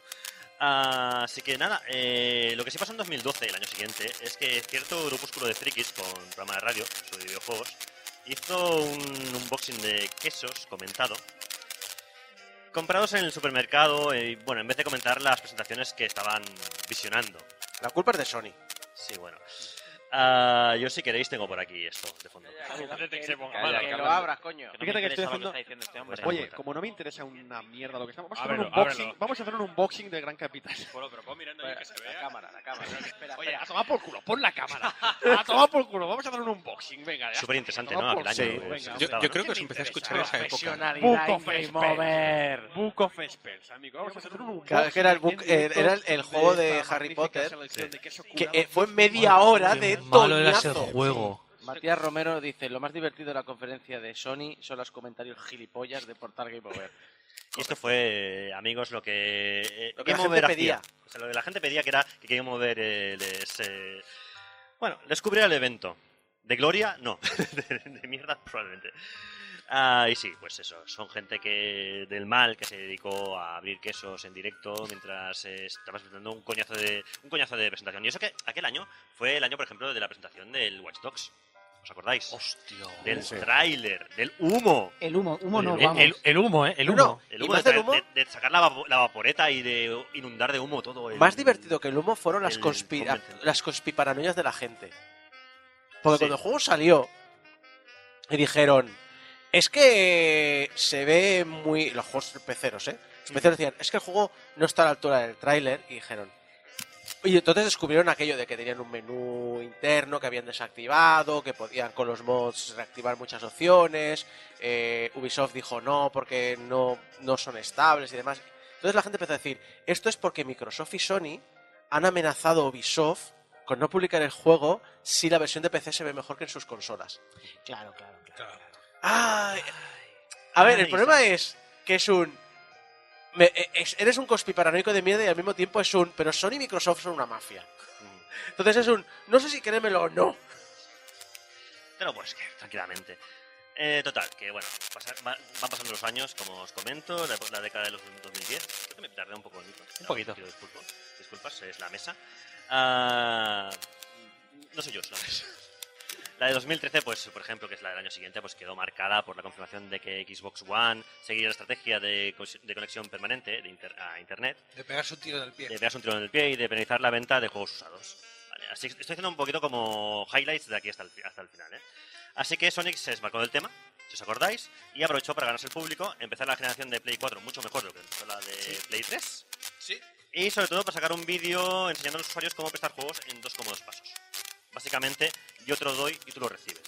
Y que nadie saque de aquí de contexto estafas, por favor. Y que se grabó en el backstage justo después de ver la conferencia de Microsoft. Digo, ya está, se me ha ocurrido esta mierda, vamos a grabarlo. Vamos a grabarlo. Eh, también está el vídeo, evidentemente, a la exposición del público, ¿vale? Es eh, los dos señores de, de Sony haciéndose el step, step 1, paso 1, te doy el juego, step 2, lo recibo. Y ya está. Y ya está, no tiene más. ¿eh? Y ya con eso ya pues se ganará el público, fíjate qué tontería. En- De esto de represtar, ¿no? ¿no había como el rumor de que Sony también lo había planeado y a ver el desastre de Microsoft y lo paralizaron justo en el momento de la conferencia? ¿O, es, lo, o lo he soñado ese No, rumor? no, no, no lo has mismo, soñado. No lo has soñado, es lo que pasó realmente. Es lo que pasó, ¿no? Es lo mismo que acaba de decir Javi, por ejemplo, de que eh, antes de salir al escenario se, se imaginaron este gag, este, este vídeo de. Eh, creo que era Kazkirai, puede ser, eh, dándole. Yo creo que sí era. Kazkirai al, ce- al responsable de América. Y se rajaron. y- sí, sí, Esto, está, esto estaba pactado y se rajaron. Sí, sí. Mira, O, mira, mira. ya yéndonos más cerca en el tiempo, el momento Keanu Reeves. ¿eh? En el momento de la presentación de Cyberpunk 2077 en 2019. Con Joder, el qué you are, salto. Breathta- You Are Breathtaking Sí. o el Check This Out. Yo creo que en realidad ahora no hay... O sea, ha pasado lo que ha pasado con el E3 porque el tope ha sido Keanu Reeves. O sea, después de eso ya no puedes hacer nada mejor. Claro, No, después de eso ya no hubo E3. No, Claro, por, eso, por eso, es que ya no puedes hacer nada mejor. O sea, alcanzamos la cima, ¿vale? Con el ser de luz eh, que no nos merecemos a nivel planetario, ¿vale? Y claro, a partir de eso, ¿cómo, cómo lo mejoras? No puedes, con lo cual te retiras a tiempo y quedas dignamente. Bueno, dignamente es un decir, pero bueno. Eh, una cosa, eh, disculpar a la gente que está escuchando el podcast, tenemos un montón de problemas de sonido. A ti se te oye súper flojo, Geco. Sí. No sé si, qué pasa. Y sospecho que es eh, la conexión de auriculares de esta mesa. De aquí. Porque cada vez que lo tocamos, todo, todos cambiamos Todo cruje. To- Sí, todo eh, cambia. Bueno, a ver, los que sois oyentes habituales del podcast ya sabéis eh, que eh, la mesa a veces Ahora. decide no funcionar y de, de repente funciona. Es- no, no, estaba sacudiendo mi conector de auriculares y de repente oigo a Gecko. Ese es el nivel que tenemos ahora mismo. Hacía muchos años que... No toquéis los auriculares, por favor. sí, sí, Lo- lo lo más que la radio está divertido de cogida todo con pinzas Es que se va la voz, pero oigo la música. Sí, la música se oye siempre. No os Bueno, mováis. pues, pues mira, tampoco es... Tampoco es No os mováis, no toquéis nada. No es Yo me manera acuerdo de la alternativa. pierna. Y ¿eh? continuemos. En fin, eh, que esto funciona con enganchado con celo y con y. Y así avanzaron los años hasta la fecha, eh, 2023, en la que estamos, en unas conferencias por parte de las compañías grandes, cada vez menos variadas, cada vez más, más, más tostón, por qué no decirlo, y en los últimos años, pues ya, pues lo dicho, ya ni, ni existían.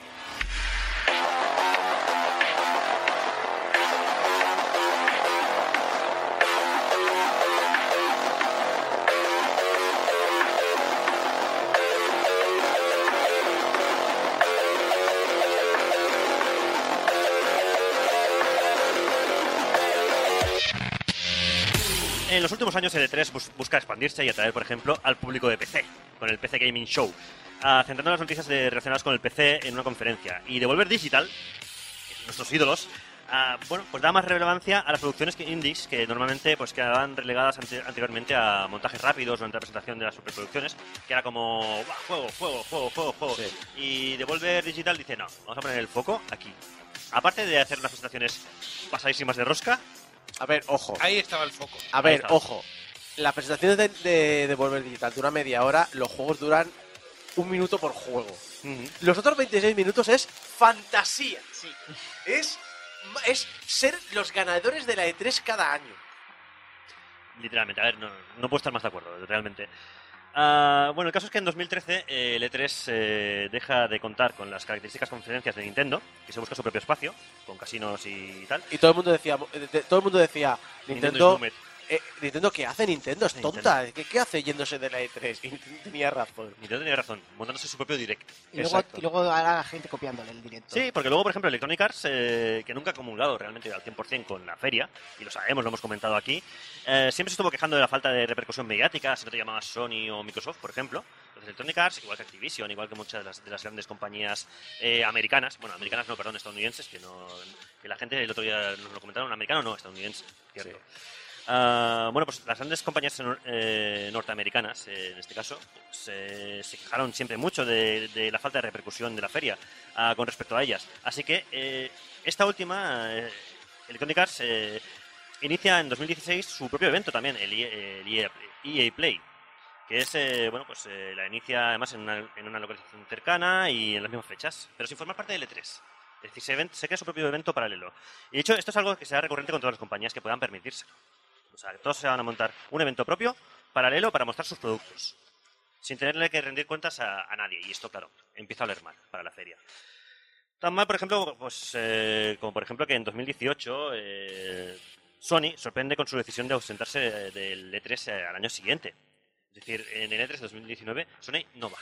Además lo dice con tiempo, en 2018. No, no voy a ir el año que viene.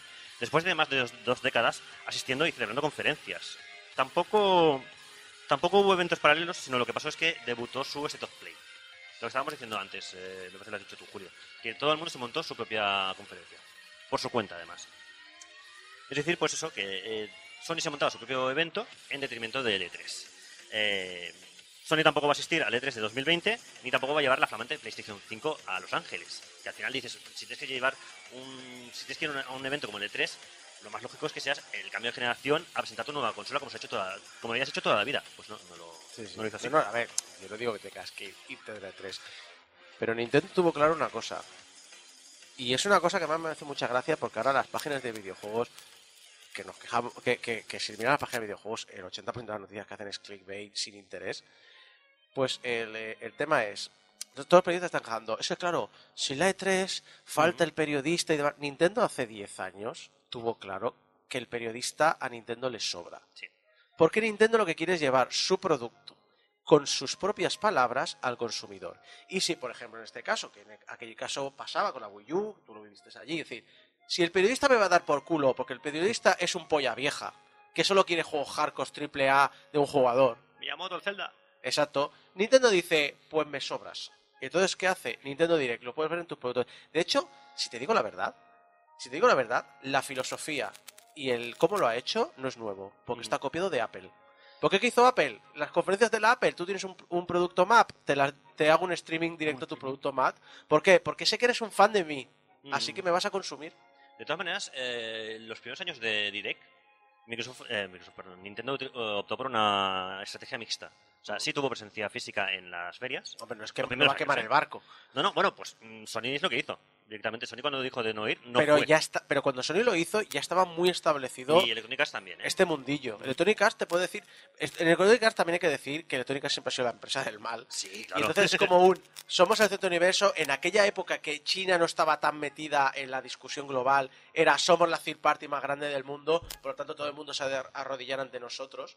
Eh, yo entiendo que Electronic Arts eh, tenga esta actitud. Pero ya cuando lo hace Sí. Sony es un. Estamos en otro mundo muy diferente. El mercado y el público no va igual y vamos a lanzarnos a esto. Si es que es normal, de todas formas, que se fueran las empresas. Eh, Teniendo en cuenta que ya no. La figura, del, la figura del periodista en ese tipo de eventos ya no tiene ningún sentido. Y que tengas público lo puedes tener en casa. El periodista ya no necesitas, porque realmente lo que estás usando como periodista es un altavoz de lo que estás mostrando ahí. ¿Sabes Pero cuando tienes Lo internet. comentamos en anteriores eh, ediciones Claro. de esto. El problema es que además se había desprofesionaliz- Claro, desprofesionalizado claro, el el- evento. es lo que digo. Y venía mucho bloguero, venía mucho mm, youtuber que no era exactamente profesional. Ya te digo, me dejaron entrar a mí. Joder. No, y, y estuvo también, me acuerdo, me acuerdo como youtubers como Alex el Capo y gente así que estaba en el evento y simplemente iba y decía, mira, ha visto no sé quién, esto no sé qué". es que eso ya no es profesional. Es que eh, la gran queja que he tenido yo con todos los eventos de prensa del videojuego es que no es prensa. No. Porque lo siento.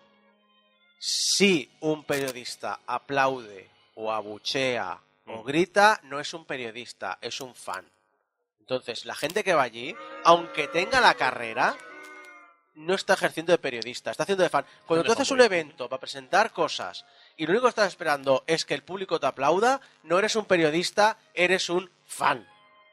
Sobre eso, lo- una cosa que me parece graciosa es que Sony hizo lo del primer State en 2019, ¿no? 2019. 18. ¿Qué? No, dos- 2018, perdón. ¿18? Ujú, Sí. Pero qué previsión, ¿eh? A lo que un par de años después ya dirían, va. No, no, perdón, 2019. 2019. Pues solo un añito. Al siguiente año ya tuvo que pasarse todo el mundo a. Bueno, porque en el siguiente año Por pasó lo lo que, que- pasó. por lo que sea. De todas maneras, antes de llegar a eso, que ahora llegaremos, eh, a ver, algunas fuentes citan de fondo lo que pasó con Sony es que hubo muchos desencuentros entre Sony y la ESA. La ESA, recordemos que es la, la organizadora del, del evento del E3, Electronic Software Association, aunque me haga mucho gracia, eh, mucha gracia el nombre de ESA, la ESA, que no que hubo mucho desencuentro entre las dos eh, compañías, que no, que no fue una cuestión de catálogo, ni de la consola nueva, ni las fechas, ni nada, simplemente que no se pusieron de acuerdo. Entonces, porque además, es que según esas mismas fuentes, eh, que son supuestos insiders de la, de la propia ESA, esto lo pongo un poquito así en tela de duda, pero bueno, supuestamente insiders comentaron que el- y comentan que la organización de la ESA siempre ha tenido mucha fama de tener de gestionar muy mal el éxito económico del salón, por una parte, y de tener políticas cuestionables con el trato a los propios integrantes por parte de la direc- directiva. Pero bueno, eso lo ha comentado gente que ha sido ex trabajador o ex integrante de la ESA, que han salido un poco rebotados y bueno, se los puedes creer o no. Pero bueno, por si fuera po- poco, en verano de 2019, un error de la página de la ESA, y esto sí que es mm, cierto, reveló los datos personales de más de 2.000 personas que la mayoría eran prensa, youtubers y analistas de mercado que asistieron al E3. Pese a que se eliminó la lista, el fallo seguía presente y se pudo encontrar información de más de 6.000 visitantes de, pasados eventos. Esto causó un evidente malestar, por lo que sea, entre miembros de varios medios que fueron acosados, incluso con eh, algún... Llegó a haber eh, amenazas de muerte, algunos, eh, que se comentó. Un error más que afectó a la confianza en la, seguridad de, esa, que tuvo repercusiones en cuanto al tipo de cobertura o el número de invitados de, de- de la prensa. Y en 2020, como comentas Javi, pasó lo que pasó, Remate. lo que todos sabemos, la pandemia, el coronavirus. En aquel momento suponía un enorme riesgo el hecho de que las personas se juntaran. Por eso mismo se tomó la decisión lógica de cancelar el E3 de 2020. Aunque en un principio se consideró optar por, eh, bueno, pues por una vertiente online, para que todas las compañías tuviesen un lugar igualmente donde mostrar sus anuncios, pero de manera digital, bueno, de manera online para todo el público. De fondo se oyen, no sé si lo escucháis de fondo. Aparte del petardo del micro, ¿vale? no para. Eh, de fondo se oyen vo- voces dis- disonantes. ¿Es, es un, ¿Es un botelín de Mountain Dew eso? Es, sí, y unos doritos ahí crujiendo de fondo. ¿Puede Sí, ser? sí, se oye, se oye. Porque se oye la voz ahí de ratilla almi- almizclera. Geoff Niley. Se oye Geoff Niley de fondo, ¿vale? Recordemos, el hombre que decía que, eh, que él no ha matado al E3. Cuando nadie se lo estaba preguntando, pero bueno. yo no lo he matado. Pero que él te lo quiere dejar claro, que él no ha matado al E3. Y eso sí, que tiene un evento suyo que es cojonudo, ¿eh? que no mata el E3, pero que no es el E3. Y, pero, mm, no es que quiera hacerlo, pero ahí está. Que si lo quiere, mm, pues ahí lo Le tienes. debe joder tanto. Y que que si quiere bolsa. el E3 Sí, sí. Y que eso, que si quiere bolsa, caballero y esas cosas, ¿no? Bueno, pues ese Geoff Knightley, que por cierto es presentador y productor de The Game Awards y en ese momento también es presidente, bueno, presidente, es el que lleva el tema de el E3 Coliseum. Es el Kojima de los eventos digitales. Yo me lo guiso, yo me lo como, tío. Sí, sí, sí, no, pereza de señor.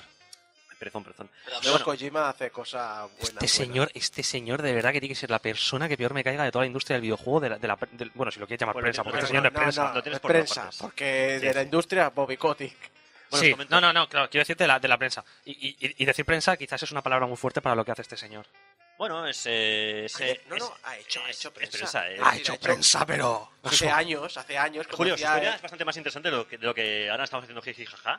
¿Vale? Porque No, no, si sé, que, si sé que he hecho cosas, pero es como Tony Tallarico. Para lo que es ahora mismo no, no es nada. Tommy Tallarico no me, no me lo menciones que Por eso. he visto el documental este del Por sonido eso. de Luf, del El Roblox sonido, sí. y flipas. O sea, buscarlo también la gente que tenga un par de horas libres. Buscad el documental del sonido, Bueno sobre el sonido del, del Uf, del Roblox. Que ese, ese, ese documental es, bueno, le vais a pillar un cariño a Tommy Tallarico Como a Geoff Keighley. como a Geoff Keighley o, o más, mira lo que te digo, ¿eh? En fin, el caso es que estamos hablando de. Porque siempre acabamos hablando de Geoff Knightley, porque al final es. eh, bueno, pues eh, el hombre que se ha un poco aprovechado de todo esto. Porque en ese foro que era L3, que era un foro de. de- de- L3 Collision, perjo- perdón, que era un foro de entrevistas a profesionales durante L3, dijo. Lo digo más, lo dijo entonces, ¿eh? Os lo cito. Ah, cuando aún había E3 en 2019-2020, ¿eh? dijo: Será la ESA la primera en admitir que se enfrentan un poco a una crisis de identidad sobre lo que es el show y para quién. Hemos ofrecido ayuda para continuar explorando eso y tengo muchas ideas sobre a dónde llevaría el E3 si tuviera un papel más activo. Para el E3 creo que todos deben volver a la mesa y formar parte de ella. Necesitas que todos participen y estoy orgulloso de que The Game Awards y Gamescom son eventos en los que todos participan. Estoy contento de construir eventos en los que todos podemos eh, tener a todos juntos. Y he comentado a la Junta de la ESA que queremos... Sí, exacto.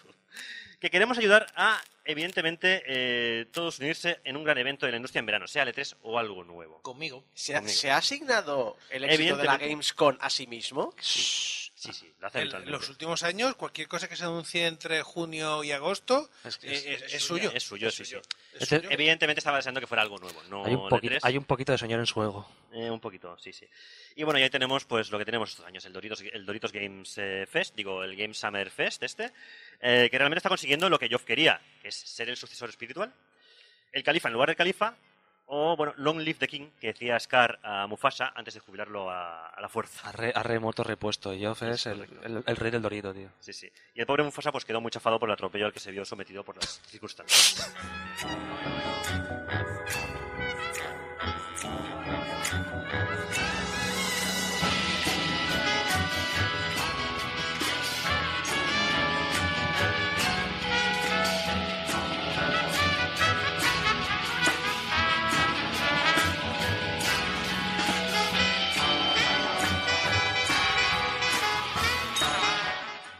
Lo que sí tenemos de manera oficial, antes he comentado un poco los motivos ¿no? por los cuales eh, pues el E3 ha dejado de existir, pero claro, el E3 estamos hablando de, eh, de que siempre ha sido considerada como la feria más importante de la, industria del videojuego.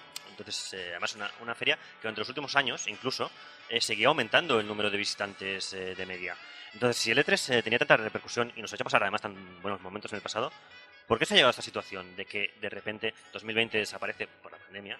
2021 vuelve en forma de evento online con- y vuelven con todas las compañías importantes, incluido también eh, Microsoft y compañía. Eh, pero en 2022, pues directamente, mm, bueno, pues se cancela también eh, porque quieren dejarlo para tener una eh, experiencia fortalecida en 2023. Es decir, la idea, la idea que venden es, para hacer un evento más fuerte, sacrificamos la edición de 2022 para tener una edición muy fuerte en 2023. Guau, este año ha sido brutal, Este ¿eh? año, 2023, eh, ha sido empezar el año y de repente Sega mm, no me viene bien. Eh, Sony, evidentemente, ni se la esperaba. Microsoft también decide que, viendo cómo se van cayendo las piezas del dominó, tampoco viene. Eh, Devolver Digital dice: Yo tengo ya planes también. Me viene muy mal la primera semana de junio, ya he quedado. Y así van cayendo una detrás de otra. Entonces, claro, ¿qué ha pasado? Que en 2023 pues tampoco hay eh, E3. Entonces, bueno. Cuentan los insiders que al parecer eh, Red Pub, que es la empresa que iba a ayudar a la ESA a organizar el evento de 2023, ha manejado muy mal la marca, dicen. Entonces, eh, ha generado muchas frustraciones con las- en las negociaciones con las grandes majors, es decir, con Sony, con Microsoft, con Nintendo, y no se ha llegado a ningún acuerdo ni han encontrado soluciones para llegar a un término medio, así que directamente culpan un poquito a esta empresa que iba a llevar- ayudar al- a reflotar a- por todo lo, grande ahora ya que por fin se puede, ya no hay pandemia, a la feria. Lo que sí tenemos de manera oficial, ¿vale? porque esto al final son un poco especulaciones, son las explicaciones de la, entre- en la entrevista que realizaron en el portal Games Industry al CEO de la ESA, Stanley Pierre-Louis. Que por cierto me encanta su nombre, no sé. Pierdo no Yuna. Sí, es un poco exacto. Yo pensaba también en Pierre Yuna.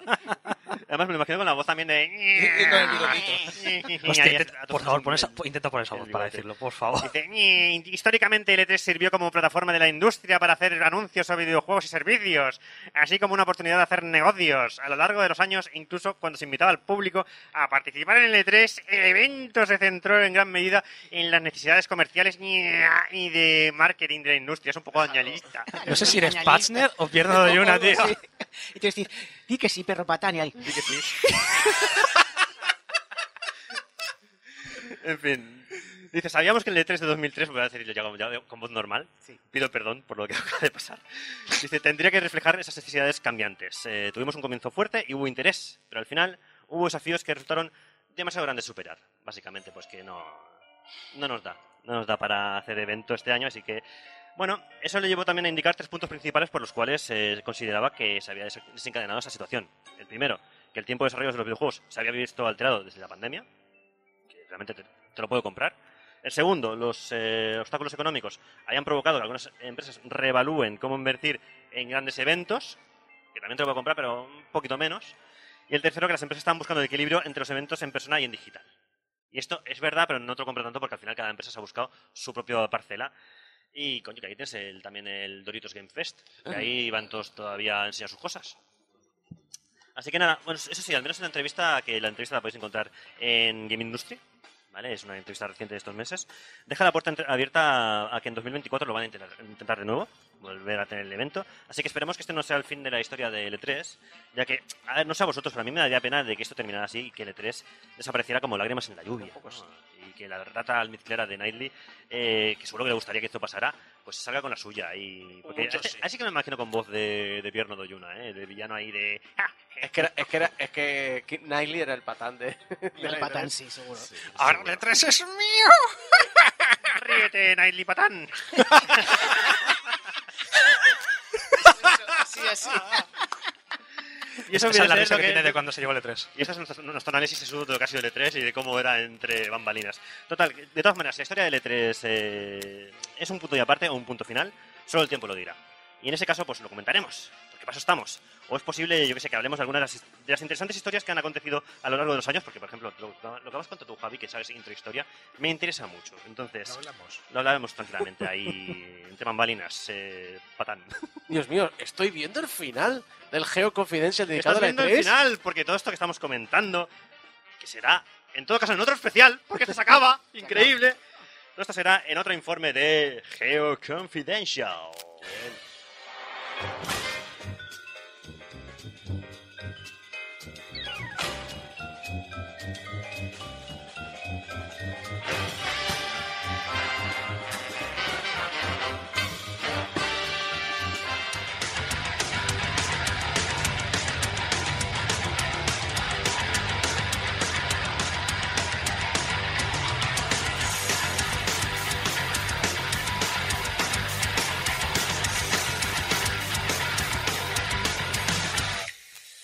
Y hasta aquí ha llegado el especial de la E3. Madre mía, no pensaba que vería el final nunca. Hasta que llegado el programa, vamos al gallego. ¡ué!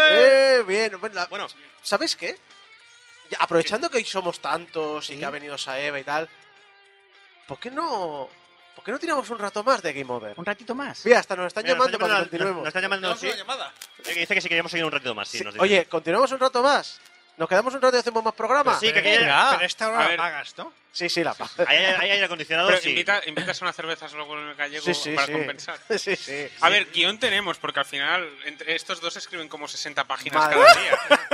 Si Oye, quieres una- pues- Si quieres hago otra parte más, nos hemos dejado cosas- cosas por contar el de 3, ¿eh? Sí, sí, pues vamos No. a continuar un rato más ¿Sí? de Game Over. Venga, Bueno, vamos, pues venga, va. vamos a darle.「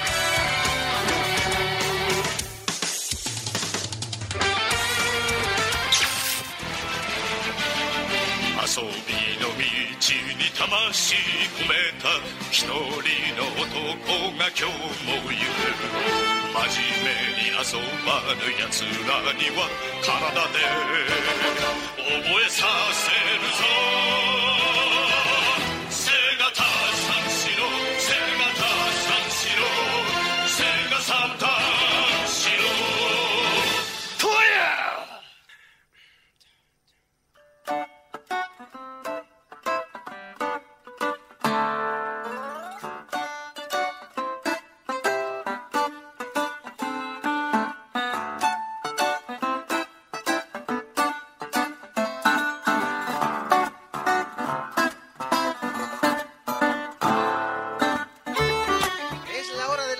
o como dicen en el chat, de guerra, muerte, destrucción, y ahora os dejamos con el humor de Game Over. Un poco sí, porque esta, esta hora de las letras eh, vuelve a retomarla Julio, y como no, la vuelve a retomar con eh, autores japoneses eh, idos de la olla. Turbios. Turbios. La turbiedad como concepto. Eh, Julio, llevas eh, un tiempo poniéndonos en contexto de esta sección. Así que te voy a dejar 24 minutos para que te explayes. Me sobra para que A mí me flipéis. puso en contexto ayer en, en una hora y yo me debería ir de esta habitación ahora mismo. Estaba ya perturbado. Ya- ya- tú ya has hecho Yo más sí, que... yo ya, ya, ya está. Ya estoy, ya está guárdate pagado. algo para mañana. Cuando vayamos al mercado de San Antonio. Pues esta es la última, la última hora de la letra de la temporada, en la cual un servidor ha vuelto para traeros el Japón de lo bizarro literario. Bueno, no todo va a ser bizarro, Voy a voy a hablar de cositas un poco más normales. Voy a poneros un poco en contexto, aunque creo que ya lo hice. Es decir, a mí la literatura japonesa me hizo retomar la pasión por la lectura. Quizás no la pasión que todo el mundo debería tener por la lectura, pero me hizo que leyera mucho. Solo el mes pasado me he leído 11 novelas. Solo el mes pasado. es decir, y no me leí más el, el mes anterior porque me leí el Heike Monogatari. ¿Cuántas hojas son? 700, pero con muchas explicaciones, en letra muy pequeña, y necesitaba 100, hor- 100 páginas de contexto. Pero, eh, pero el gramaje, ¿qué tal? Pues se me cayó en la cara una vez, tío. Más, más pesado que el libro del Funs. En contexto Game Over, más pesado que el libro del Funs. Pues mucho. Y es que el libro, el mundo literario japonés es algo único, es decir, estamos ante una literatura con fuertes raíces en el sintoísmo, el budismo, el confucianismo, que mira a su propio pasado, pero a la vez imita a los estilos extranjeros, sobre todo a partir de la época Meiji, creando nuevas tendencias y estilos únicos. No en vano, Murakami es príncipe de Asturias este año, lo vamos a tener por España. De hecho, una, una anécdota, me hice el examen de japonés la semana pasada y conocí al traductor de Murakami en, en- en- al catalán. Le pegué la turra. Pobre señor. Hay que decir que me estás presentando la literatura japonesa como algo eh, extremadamente culto, con unas raíces súper interesantes y, eh, y que tienen una tremenda simbología y una tremenda eh, fijación por la, por la naturaleza y súper interesante y no se corresponde con lo que me has vendido fuera de micro. Claro, claro. ah, claro, a ver, es que Murakami, tenemos que pensar que Murakami tiene una narrativa que nace de la desidia del destino, sentimental como un buen blues, con protagonistas vivos y muy, y muy creíbles, y que, por, precisamente por poner un contexto japonés, presenta eh, la narrativa, su narrativa se, se enmarca dentro de, una, dentro de un acto, lo que existe fuera del- de, de la ventana que nosotros tenemos disponible para observar la narrativa, la novela que nos presenta Murakami o la mayoría de, de autores de este estilo, Murakami, luego también tenemos a Ryo, a Ryo Kawakami también, que lo voy a mencionar luego, y eso es muy japonés. No puedo decir exactamente el nombre porque no me lo he preparado, pero recomiendo un, libro pequeñito, precisamente sobre el tema de videojuegos, de la editorial eh, Star T, que escribió Adrián Suárez. No me acuerdo el nombre del título porque es más largo un domingo sin pan, pero era algo así como, no sé, narrativa japonesa compleja. Buscadlo por Star T y es un libro pequeñito muy, muy valioso. He mencionado a Murakami, pero también tenemos a una mujer que, pues, en cierta manera, es como la, nueva, la voz del nuevo Japón en cuanto a su en cuanto a su, a su narrativa. Miyoko Kawakami, una autora que ha empezado a despuntar ahora con libros como Pechos y Huevos, literalmente se llama así el, libro, o Heaven, que Heaven tiene una, eh, estos libros tienen una visión tan cruda de la sexualidad y de la feminidad que asustan, tratando temas también como el abuso escolar, como por ejemplo en la, en la novela del 2012 Heaven, que acaba de ser editada en España, eh, donde en esta novela se pone, a mí me pone los pelos de punta pensarlo, porque es una novela muy dura, sobre las agresiones que sufren los protagonistas y que explican, y su explicación, la explicación que le da al bullying. De verdad que la novela es apasionante, es terriblemente real y se puede aplicar en muchos casos a lo que sucede en nuestro día a día. A la vez también esta novela trata sobre la sexualidad del joven y el, su- el sentimiento, el sufrimiento que tienes cuando tienes eres un adolescente y no eres igual a los demás. Esta novela es de verdad es, es increíble, es muy buena.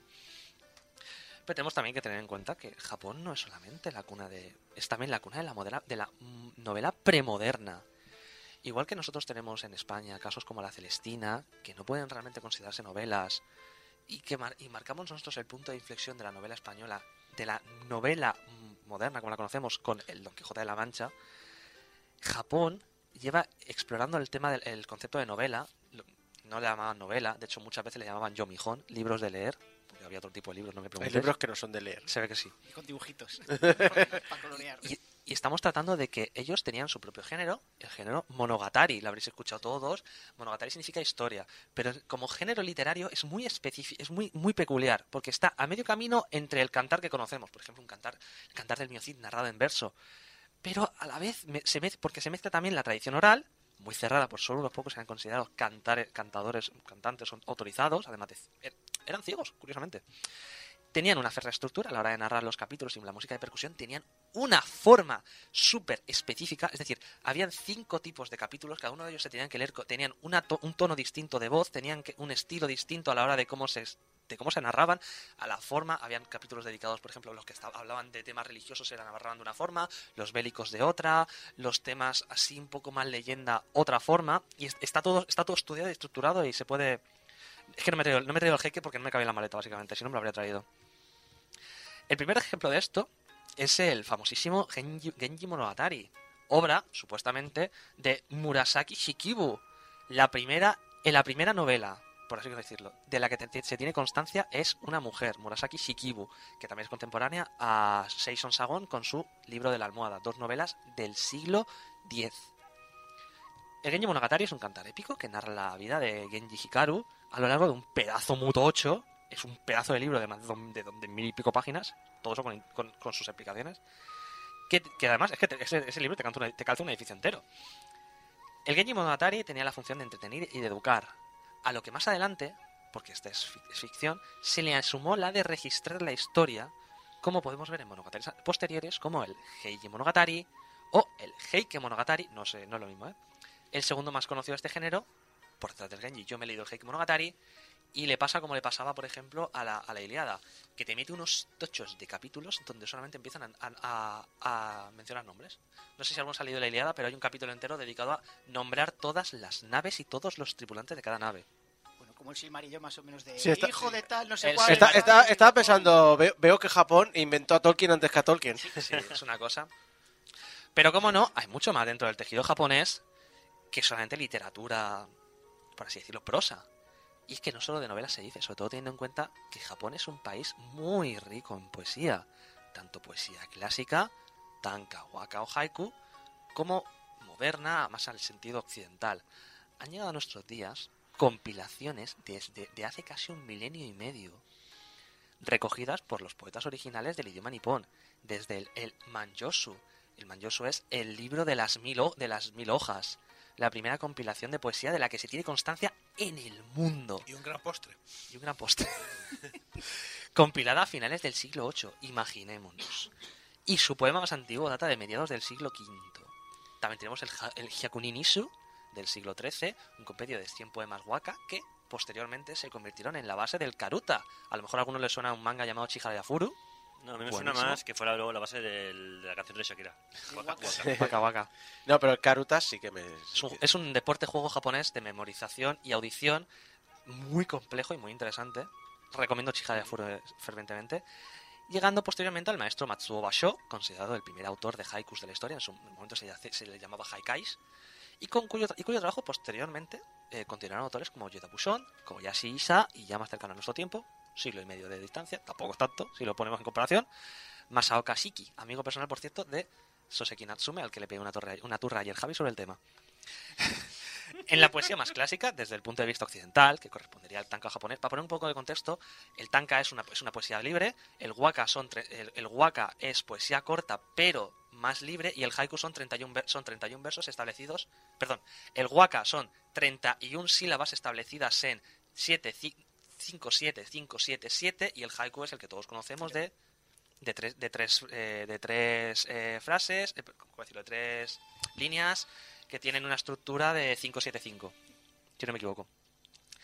Pero lo dicho, en la, en la poesía más clásica, desde un punto de vista occidental, lo correspondiente al tanka japonés, tenemos autores como Kenji Miyazawa, al que creo que ya mencioné en mi anterior sección, como un tipo muy majo, un experto, un licenciado en literatura, en, en en agricultura y en, y en ingeniería agrónoma, el cual se murió después de darle una turra a unos campesinos sobre técnicas de agricultura y tratamiento del suelo. Ten cuidado con dar turras, Julio. Sí, no, Ah. ¿Se murió o lo murieron? No, no, no. Se murió. Habló cuatro horas y se murió. Al día siguiente. Pero, es tío, decir, bebé, se hay quedó hay tan debilitado de la turra que murió. Hay que hidratarse, ¿ves? Cómo es importante. Eh, eh. El, espa- el extrovertido español medio te hace, ocho- te hace siete, ¿eh? Con una cerveza. y si la cerveza te Pero la puedo hacer también, ¿eh? hidrata, ¿ves? Con la cerveza. Es Sí, sí. importante. Aparte de sus cuentos, como ya eh, como el que ya mencioné en la disección, como el tren nocturno de la Vía Láctea, es famosísimo. Otros un anime muy bueno. un anime buenísimo, Ginja, el Ginja Eyu, que además hay muchas, for- muchos que se basan en ese, o otros más menos conocidos, pero que por ejemplo Ghibli ha, tra- ha llevado a, a- a- a producido como Gauche, el violonchelista, o Matasaburo, el dios del viento. Miyazawa destacaba también como un poeta moderno. Una de sus mayores obras precisamente es Una luz que perdura, una elegía ante la muerte de, su, hermana, el ser más querido suyo, que siempre la había apoyado en su carrera como literato. Y es una obra muy sentimental y muy pura en su límica, donde Miyazawa desnuda sus sentimientos a través de la poesía. Otro ejemplo contemporáneo cercano a Miyazawa, de hecho, es el que para mí se ha convertido en mi poetisa eh, favorita de todos los tiempos y la- la literata que me, han hecho, que me ha hecho amar la poesía y realmente en- comenzar a entenderla, Kaneko Misuzu. Su obra, compuesta casi en su totalidad de poemas infantiles, ha sido editada en castellano de manera breve en El alma de las flores, una obra con una sensibilidad excepcional que compila 70 de sus poemas como el siguiente. Si digo vamos a jugar, vamos a jugar, dices vamos a jugar. Si digo tonto, dices tonto. Si digo no quiero seguir jugando, dices no quiero seguir jugando. Luego me siento sola. Digo lo siento, dices lo siento. ¿Eres un eco? No, eres el mundo entero. Este libro, este, este poema, para ponernos un poco en contexto, es el poema que se, que se, de- que se comenzó a poner en la radio nacional eh, japonesa cuando ocurrió el desastre de Fukushima en el 2011. Cuando, porque es un poema que precisamente habla de la empatía. Y es que esto es lo que más demuestra Kaneko Misuzo entre el mundo, una empatía colosal. Cuando cualquiera que habita en el mundo, siguiendo el espíritu Shinto, es que todo posee un alma y todo, posee, la- todo tiene algo dentro que lo hace especial. Y además lo trabajaba a través de los versos con una maestría única, aunque por desgracia su vida acabó demasiado pronto. Misuzu se, se suicidó a los 27 años para evitar que su marido, un hombre cruel e infiel, que se había marchado durante el divorcio, se llevara a su hijo lejos de ella, a saber para qué. Y con su muerte dejó tres cartas, una para su hija, una para su madre y una para su marido, donde pedía que permitiera a su madre criar a su hija. Si tenéis más curiosidad, buscad Kaneko Misuzu en internet y encontráis un texto mío bastante extenso en la, en la web Café Librería para descubrir más sobre su vida. Pero aquí vamos a hablar de poesía y teatro. Ay, teatro. Aquí empezamos con las cosas más curiosas. El teatro japonés posee una larga historia entre teatro no, kabuki, bunraku, bla bla bla. Por ejemplo, uno de los mayores dramaturgos del bunraku, el teatro de marionetas, fue Chikamatsu Monzaemon, que además de ser uno de los más importantes de la historia japonesa, si no el más importante del género, posee el curioso honor de popularizar el suicidio en pareja por amor, gracias a los amantes suicidas de Sonezaki. Es una obra que se basa en una historia real que ocurrió y que el tío registró en una un teatro de marionetas y la gente dijo, hostia, ¿y si nos suicidamos? Vamos a probar. Vamos a probar. Eh, fue tan lejos el No tema era, de no, los... no era función infantil, ¿no? Eh, no, es, es que los teatros de marionetas japonesas no eran... eh, si, buscas las, si buscas las marionetas japonesas, dan más miedo que otra cosa. Curioso también porque en Japón tiene esta especie de fascinación por el suicidio de todas sus, en todas sus formas. Incluso en películas tratan el tema de, Sí, del suicidio. Saliéndome fuera del contexto, eh, aquí un poquito del, del contexto literario, Japón hay que pensar que el suicidio lo ve como algo honroso en su contexto antiguo, hablando también de, de temas ya más... eh, ellos preferían suicidarse antes de que, por ejemplo, sus enemigos lo mataran en todo eso. Y el suicidio está muy, está muy arraigado como algo por honor, porque además si se suicidaban a la vez se suponía que renacerían juntos.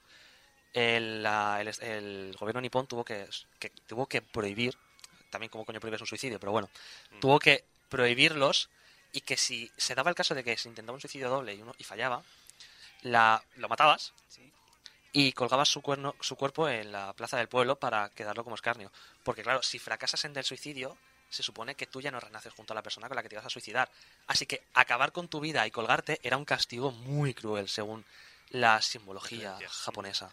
Y lo de por eh, suicidarse por honor era el seppuku, ¿no? El- Era el seppuku, pero ya no solamente. eh, Siempre se hacía el seppuku. Además, era muy curioso porque ya no solamente que te rajaras la tripa, no, no.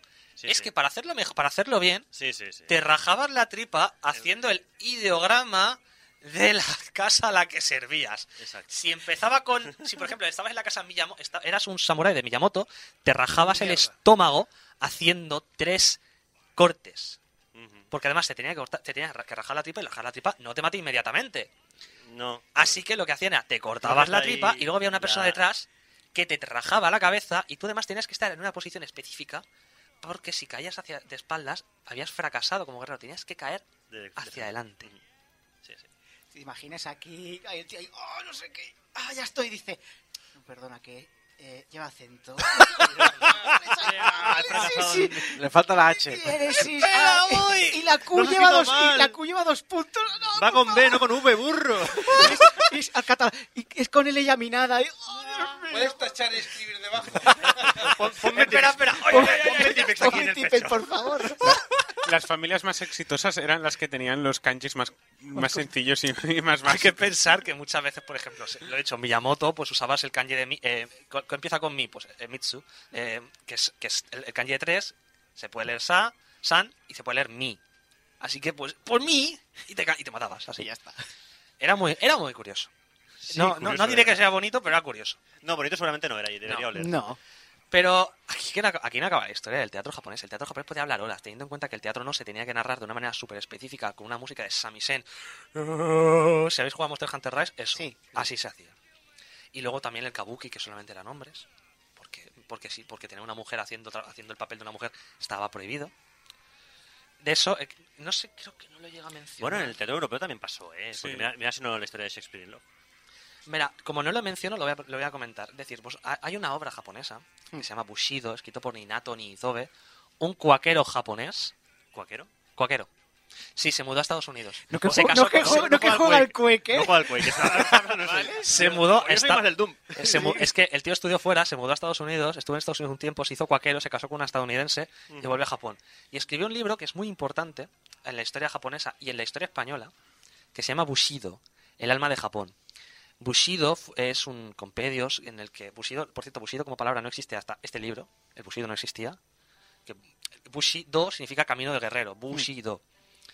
Total, que el señor escribe el libro donde desgrana la ideología japonesa desde el punto de vista sitoísta, confucianista y tal, muy moralista, muy bla, muy bla, bla, bla. Tiene un capítulo absolutamente horrendo sobre la mujer, que es la mujer, un complemento para el hombre. De hecho, hasta el punto de que cuando se casan se ponen dos ramas de pino, una rama de pino macho y una rama de pino hembra. La rama de pino macho tiene que ser más alta que la hembra y tiene que ir cruzada por delante del de la mujer. Hasta ese punto. Japón es simbolista hasta decir basta, pero es que encima es muy machista. Este libro tiene una peculiaridad. Llegó a España en 1905, fue el primer libro que llegó a España traducido desde el japonés por el señor José, eh, José, de, la eh, José de la Espada, que es que también hubo un momento en Japón en el que nosotros en Europa mandábamos profesores allá y él, él fue el único español que llegó. Pues ese libro después lo cogió Millán de Astray, fundador de la, de la Legión, Sí, sí. y lo, lo. Bueno, dijo: Hostia, es que la base es muy buena para, los franqui- para el franquismo. Y lo adaptó al franquismo. Tampoco cambió mucho, ¿eh? Os lo juro, tampoco cambió tanto. Yo me he leído, yo me he leído, no me he leído el de, el de Millán de Astray, pero habiéndome leído el original, os garantizo que pega mucho. Pero bueno, aquí no acaba la historia, es decir, de la fusión de metodologías y las influencias de Occidente han brindado al teatro japonés de nuevos aires mucho más experimentales y, orto- ortodoxos occidentales. Satori como editorial ha editado muchos textos de autores diversos y varias obras de teatro. Entre ellos tenemos El Sol, de Tomohiro Maekawa, tratando el tema de qué es el ser humano. Alberto es el canal, que desgrana la diferencia de clases sociales. Y no queda nadie vivo, una exper- extraña experiencia visual donde los espacios ficticios de la obra convergen dentro de un mismo punto físico, vaciando, valiéndose del vacío que ocupan. Y luego están las vacantes. Antes de continuar, quiero hacer un pequeño trigger warning, ¿vale? ¿Vale? Decir, Ahora. ¿Ahora? Es que ahora empezamos con lo bestia, de verdad. Ya debería. Y advertir que a partir de este momento voy a comenzar a hablar de temas sexuales más o menos explícitos dentro del contexto de la literatura. Eso es peor que el suicidio. Hay gente que se escandaliza más, que es lo peor. Así que si tenéis gente al lado a la que puede incomodarle, o sim- lo cual tenía que haberlo hecho con el suicidio, pero bueno, o simplemente no queréis seguir, parad el programa y dentro de cinco minutos... ¿Me podéis dejar un poco más de tiempo? No sé si- Es que me queda una página solo. y es que no podía cerrar la temporada hablando solamente de literatura japonesa y más. Tenía que traer lo bizarro, lo extraño, y créanme. Satoku Chikawa y su obra Las Vacantes, Vacas Lecheras Holstein, están muy cerquita de dominar mi top de literatura bizarra japonesa. Es una obra que retuerce las vacantes originales, obra de Eurípides, de Eurípides, para traernos una historia sobre una mujer que, insatisfecha con su vida sexual y con su marido, por algún motivo fantasea con tener un hijo, pues como las vacas a las que se dedica a inseminar. Compra una mezcla, una muestra de semen desde Suecia, de un donante japonés, y antes de inseminarse ella, pues mira, lo probamos con una vaca Holstein que estaba por ahí. ¿Qué ocurre? Que os sale un minotauro con cabeza humano, cuerpo de vaca Holstein y una polla enorme y mucho apetito sexual que sueña con acostarse con su madre. Y come también tatami. Pa- Para aclarar el título, ¿vale? Las vacantes eran las mujeres que hacían culto a Baco, el dios del vino, que más tarde, cuando se fusionó su persona con la del dios Pan en la, en la cultura romana, se le agregó a, este, a, los mitos, a los mitos vacantes, donde se metían alcohol y mucha droga, los ritos de las ceremonias de fertilidad. Las vacantes. ¿Vale? Por ahí, por, por ahí van los tiros. Sí, lo, lo- lo estoy buscando ya en Google por, Por si curiosidad. Por curiosidad. El tema sexual, recuerdo que es un tema tabú para gran parte del público japonés, aunque eso está cambiando. Prueba de ello son las obras de Murakami y de Kawakami, antes mencionados.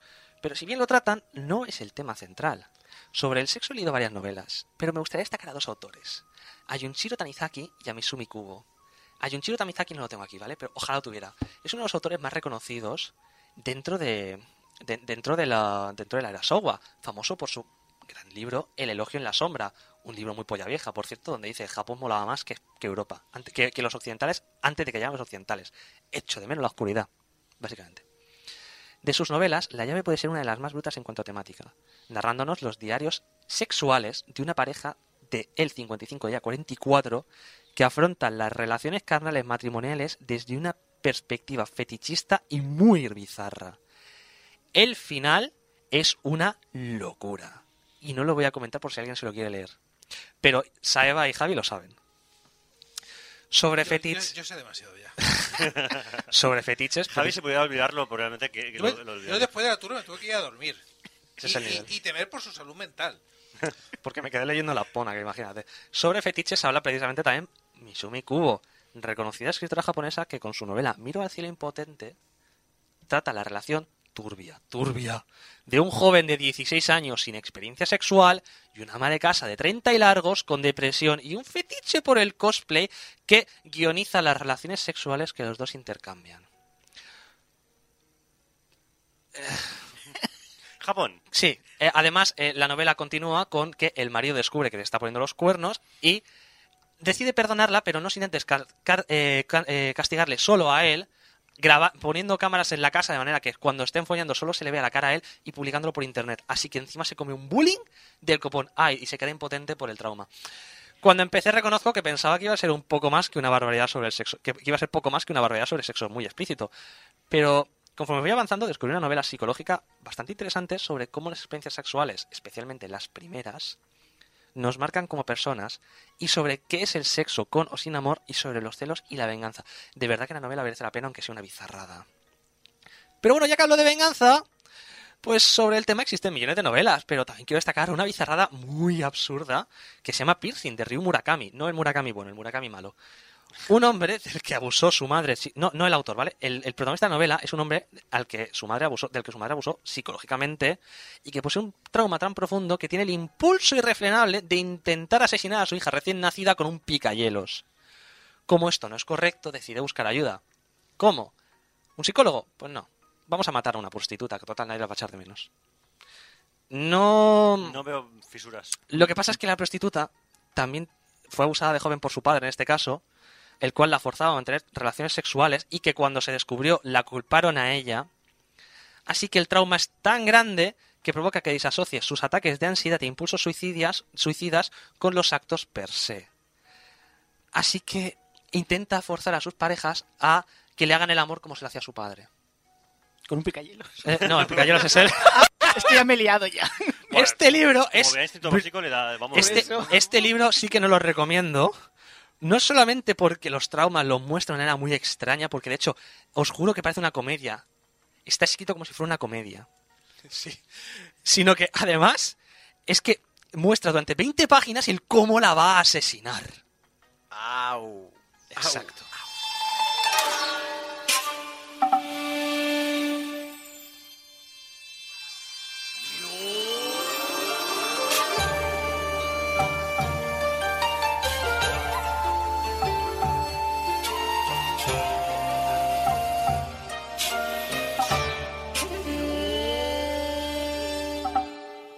バカみたい子供なのね」「夢を追って傷ついて」「嘘が下手な Aunque si tuviera que quedarme con una colección de rela- un relato extraño, este sería sin duda uno de los de la colección El Japón de los perros, también editado por Satori. Eso no me promete ya. Sí. Dentro de esta pequeña antología de relatos breves nos encontramos con autores de la talla del recientemente fallecido Nobel de, la tira- de Literatura Kenzaburo Oe, o Yoko Tawada o Motoya. La mayoría son muy curiosos, donde incluso tenemos muestras de un Ryonosuke Akutagawa con un texto en el que no te dan ganas de suicidarte cuando te lo acabas. Porque ese es el autor de Rasomón. El que, creo que ya lo conté en la anterior sección, el que en una de sus últimas obras escribió alguien tendré, por favor que alguien tenga la bondad de estrangularme mientras duermo y acabar con mi sufrimiento. Pero si me tuviera que quedar con uno bizarro, sería con el de Yumiko Kurahashi. Su relato, Perros y Muchachos, es posiblemente el más bizarro de toda esta lista, aunque quizá la vacantes mm, sería más apropiado. ¿Es, es el que he leído el párrafo? Sí, es el que has leído el párrafo. Indescriptible. O sea, Pero a su vez también es interesante porque el relato trata, sí, os lo juro, trata sobre, eh, sobre cómo se mostraba eh, la sexualidad, ah, trata sobre la sexualidad juvenil, su descubrimiento y cómo se era la relación entre hombres y mujeres a mediados del siglo XX. Este relato, en este relato, Kurahashi nos muestra a un grupo de muchachos como, pues, referencian, como ellos referen- referencian a una mujer pues más mayor que ellos, a la que llaman L, cálculo que rondará la treintena, y cómo la ven como una figura de autoridad en lo relativo a lo sexual. Estos jóvenes, muy cachondos, como ellos solos, acompañan a la mujer a pasear con, a su perro hasta que se cruzan jugando con un grupo de chicas de su edad. Entonces, estos muchachos desaparecen a un lado del bosque, mientras que reaparece una jaulía de perros que asalta a las muchachas, oliéndolas y lamiéndoles las piernas y cosas así, para desaparecer y a continuación reaparecer los chicos riéndose. Oh, vaya. La convención de Si eso no os parece extraño, solo diré que este relato posee un pasaje donde la adulta alivia sexualmente a su perro, a la vez que se hace una analogía extremadamente bizarra entre el miembro del animal y el lanzamiento de la nave espacial de Elon Musk. Os lo dejo a la imaginación. No, es que... no dejado mucho a la imaginación, ¿no? Es que, es que, Tienes el audio de... Es un cohete superchónico. es que es realmente es un... eh, tú ya en la sección dices, "Bueno, no, no está tan bizarro, pero entonces eh, te das cuenta de todas las cosas que narran las novelas que no has comentado porque tampoco es la hora, porque recordemos Está que es feo. un programa tenemos, de radio declaraciones, tenemos declaraciones del perro. y dices, vale, estáis muy locos, al menos en, en algunos aspectos. es, es curioso como la sociedad japonesa, supongo que por lo cerrada y lo... lo no sé cómo describirlo. Represión. Sí, lo reprimida que es, ha, dado la vuelta y ha llegado a la perversión absoluta. Solo- no, no- no digo que la sociedad sea pervertida, pero que es como No, que sí, las sí. grandes perversiones vienen de ahí. Sí, sí, sí. Solo piensa, voy a voy a hacer un, un último, un último comentario. Pensad que aquí antes había una sección de manga comiqueando, donde han hablado muchas veces de, de Love Hina. El autor de Love Hina ahora mismo está como diputado en Japón y se metió porque querían prohibir las lolis. Y él dijo que eso era un ataque a la libertad de expresión del pueblo japonés, que no deberían guiarse por valores occidentales y que si quiere poner una niña pequeña y sexualizarla, está en su derecho. Está un poco mal. No iba a decir que está un poco mal, pero luego pienso, es su cultura y a lo mejor hay mucha más gente como él. Ese es el problema, que le han votado y ha salido. Claro, es decir, hay mucha más gente como él porque le han votado. Pero es que estamos hablando de que... a No es una justi- ojo, ojo, que me has puesto una cara, Jeco, no lo estoy justificando. No, no, ¿eh? ya, ya, Pero es que pensad eso, es decir, tenemos una cantidad de obras de adolescentes que no son adolescentes fí- físicamente, pero es que luego tenemos Lovgina. Es que este tío es el autor de Lovgina. Si alguien se ha leído Lovgina, los chavales, vale, sí, algunos están entrando a la universidad porque el prota y la chavala están haciendo Sí. las pruebas. Ellos, vale, son legales. Pero ¿y la niña pequeña, que tiene 13 años? O 15. Sí. Y se pasa medio manga constantemente en bolas o... Y todo eso sin tener en cuenta que, mira, a mí me encanta Fire Emblem, a Sayo le encanta Fire Emblem. A todos nos gusta Fire Emblem. ¿No? Y más lolis que, puede, que hay en Fire Emblem no hay. Y tenemos a Tiki con el señor Gregor. Eh, Perdón, pero- Tiki no, no, perdona. con, con Gregor y Perdona, que Nae. Tiki tiene 4.000 años. Me la... me la- la clásica excusa. No me vale. Es que la no, no- no pasa nada porque en, reali- en realidad tiene muchos, muchos, muchos años. Es, es, es ¿Y qué? un ser de otra Y dimensión. por mucho Es que me dragón, justifiquen... hecho. Encima es Y, y por mucho que me justifiquen Made in Abyss como es una manga psicológico, es un no sé qué, sí, sí, todo lo que tú quieras, pero me das un poco de mal rollo, señor mío. Y mira que antes le he dicho a Javi que era, era él también el diseñador de personajes de Levitz y le, le he jodido un poco, pero señor, por favor, que me has puesto una niña pequeña a la que acaban de, a la que acaban de maltratar, desnuda, colgada, no me haces sentir bien. Es que Made in Abyss es turbio también en el sentido de que esto no te lo pongas a niños. La hora de las letras. La hora de las letras japonesas. Porque. Madre mía. Menudo mundo cuando te metes en él. Y más hoy día que hace 10, 15 años era más difícil. Pero es que ahora hay muchísima literatura traducida al español. Ahora mismo, ya no solamente que, haya grandes editoriales con autores muy reconocidos, por ejemplo, tenemos a Yukio Mishima, el nazi que escribía novela de amor, que lo está sacando, si no me equivoco, la editorial, la editorial Anagrama. Tenemos a, a- a Osamu Dazai, el señor que se intentó suicidar cuatro veces, a la cuarta fue la vencida, todas ellas con amantes, porque no lo de la fidelidad mal. eh, que también lo, tienen otra que tiene la editorial Planeta a, a Taiji Kobayashi al que le aplicaron un tercer grado por comunista que lo tiene la editorial Ático de Libros y luego Murakami, Ryoko Kagawa, todos los autores son muy reconocidos, pero es que tenemos litera tenemos eh, editoriales que se dedican solamente a literatura japonesa u oriental. Trota Trota tiene unos textos interesantísimos, como el Kojiki, como el Manjosu y todos esos, los tiene Trota. Eh, Satori, esto, literatura japonesa, de hecho, todos los libros que tengo encima de la, la mesa son de Satori. Y también tenemos, por ejemplo, a Quaterni, que si te gusta la, la literatura más normal, pues Quaterni es muy buena, porque tiene libros de misterio Hmm. que están muy chulos, que no tienes que ser un colga mental para leértelos como yo. Pues ya sabéis, tenéis toda una recomendación si queréis meteros en la literatura japonesa, autores y todo tipo, sobre todo esta última que es más, quiero leer libros japoneses de gente que no esté loca de la cabeza. Empezar con algo más así Exacto. light, por favor. Y con esto terminamos la hora de las letras.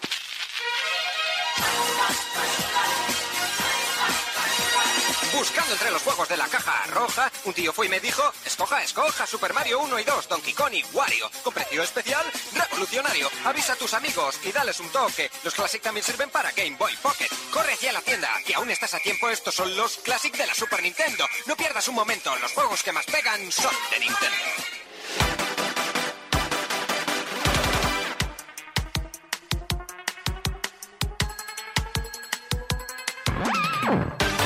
Anécdotas sobre el mundo del videojuego por las que nadie me ha preguntado, pero que os pienso contar igual. Y tengo la primera de todas, una que por algún motivo creo que me comentaste en algún programa algo relacionado. Dije, mierda, te quería traer esta anécdota, te la podía haber traído esta anécdota que hoy pegaba, que es Superman 64. Sí, lo que no me acuerdo por, por qué, pero sí. sí. Porque siempre es un momento para sacar Superman buen momento 64, pero sobre todo para hablar de. Sí, ¿Recomendarías jugar a este juego? No. Juego que me, si no recuerdo mal, regaló Saiba. No. ¿No? No. ¿No fuiste tú? No. ¿Fue- a lo mejor fue Funs? No te desea tanto Pues mal. yo te Tú pillé no, el Conker. El Conker. Fast Day. Pero pero mola, tío. Mal Superman criterio 64. ahí. Sí, sí. eh. No, bueno, yo lo quería mi colección. A lo mejor fue Funs, a lo mejor sí. Puede ser Fun. Eh, el asunto es que podemos decir que Superman 64 fue malo, y lo es, y no, nadie lo niega, pero también por un boicot. Es decir, ¿Cómo? Super Mario, ses- Superman 64, el que no lo sepa, es un- considerado uno de los peores videojuegos de la historia con permiso de ET para Atari 2600. El asunto es, ¿de quién fue la culpa? Porque siempre nos hemos reído de los desarrolladores, Titus Software. Pero Titus no era una desarrolladora aceptable, tenía títulos como The Blues Brothers o Prehistoric. No era una, una, una empresa a la que dijeras, esta, esta empresa solo hace juegos basura. Eran juegos que no eran los Super Marios de la época, pero estaban bien. Yo soy muy fan de los Blues Brothers original. No era como la empresa esa, ¿cómo se llama? JL no sé qué. JL. Ah, que, que un arco iris. JLN. ¿Cómo, cómo- cómo decía, cómo decía el, el, El- vídeo el de JN. Era el, eh, Joking Lagging Numbnuts. Sí. Eh, el- resulta que hace unos años la revista Playboy eh, hizo una entrevista a Eric Eh, Kane. espera, espera, espera, espera. ¿Que tú eres de los que se compran la revista Playboy para leerte los artículos? No, yo soy el que. ¿Ese- ¿El típico? No, yo soy el que le copia la anécdota al que se compra la revista Playboy solo por los artículos. Ah, bueno, bien. Exacto. El asunto es eso, que hace unos años la revista Playboy hizo una entrevista con Eric Kane, que es el cofundador de Titus y el productor de Superman 64. Eh, y el entrevistador pues quería saber todo lo que había detrás de ese juego tan vilipendiado y se encontró con una historia interesante y un productor del que si bien no es que sea un producto del que esté especialmente orgulloso, tampoco desprecia a Superman 64. Me fascina el concepto de Playboy como revista seria de videojuegos. Po- Porque para otra cosa sería no es. Todo comenzó cuando Eric supo, a través de sus oficinas en Los Ángeles, que Warner Bros. preparaba una serie de televisión de Superman. Pensó en desarrollar un producto interesante basado en la franquicia, así que se puso en contacto con el departamento de licencias de Warner Bros. para adquirir los derechos del videojuego. Tres veces.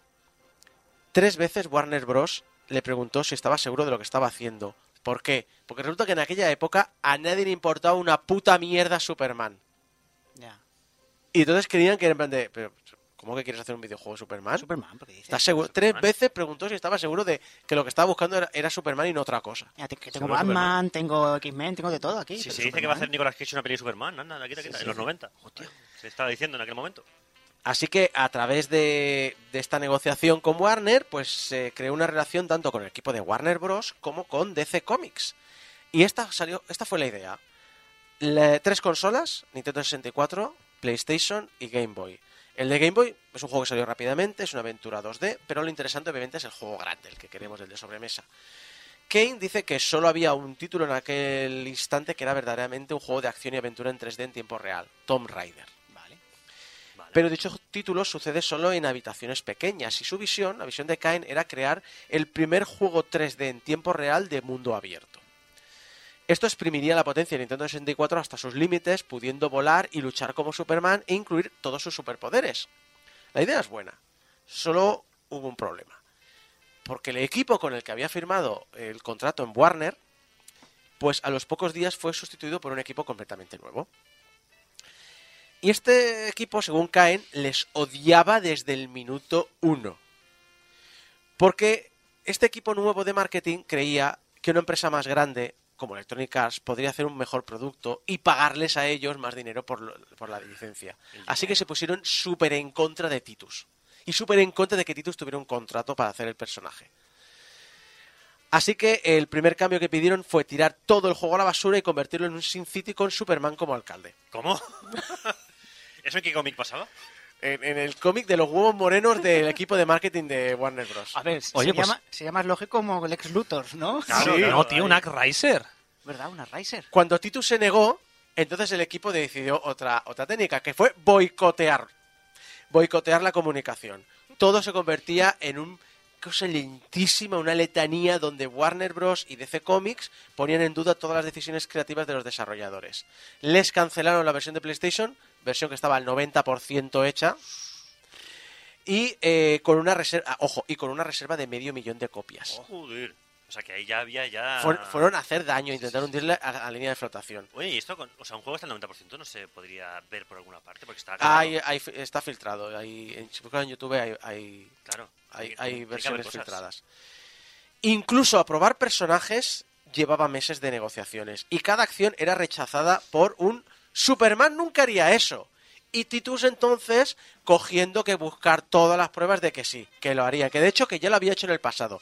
En palabras de Kane, teníamos que probar que Superman podía moverse bajo el agua, porque tenían dudas de que fuera aceptable en términos de su legado. Teníamos toneladas de documentación y tuvimos que rebuscar en ella para decirles algo del estilo, en la página tal del cómic de octubre de 1957 puede verse Superman volar bajo el agua. Hombre, volar bajo el agua, nada, es nadar muy rápido, en todo caso. Bueno, El mundo 3D también era destruible, con puertas, paredes y suelos destruibles si nos quedábamos atascados, pero DC estaba totalmente en contra, diciendo que Superman no podía actuar como un malvado.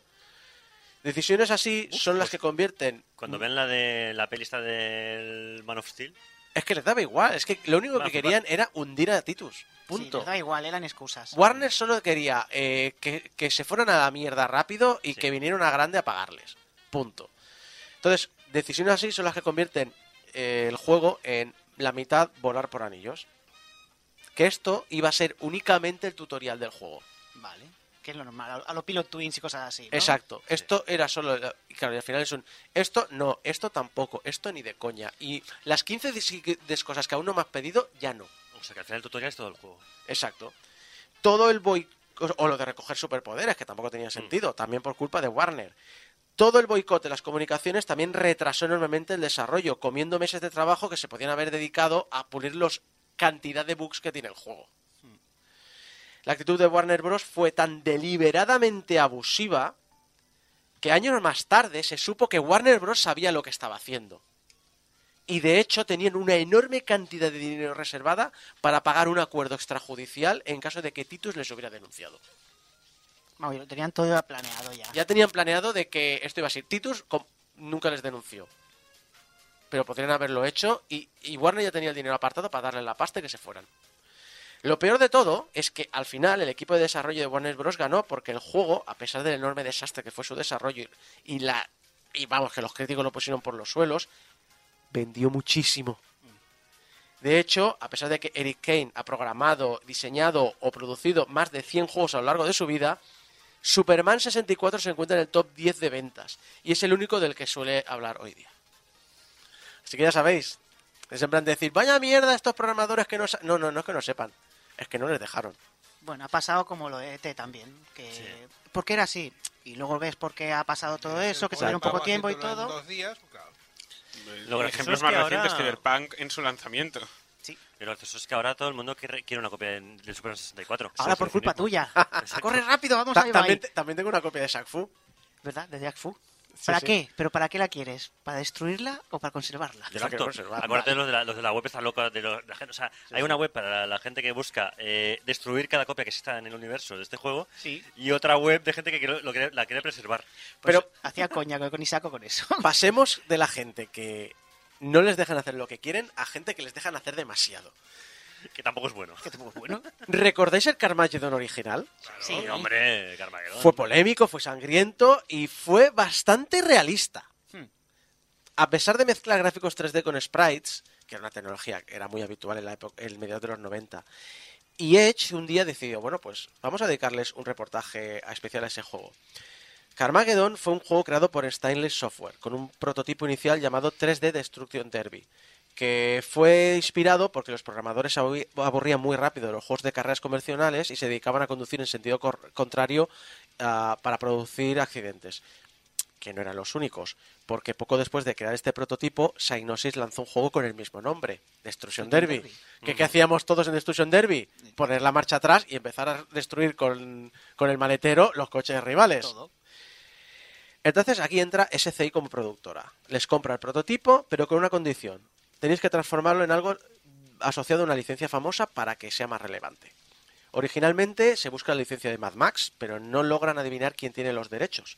Así que se deciden por otra propiedad intelectual, La carrera de la muerte del año 2000, Película súper conocida.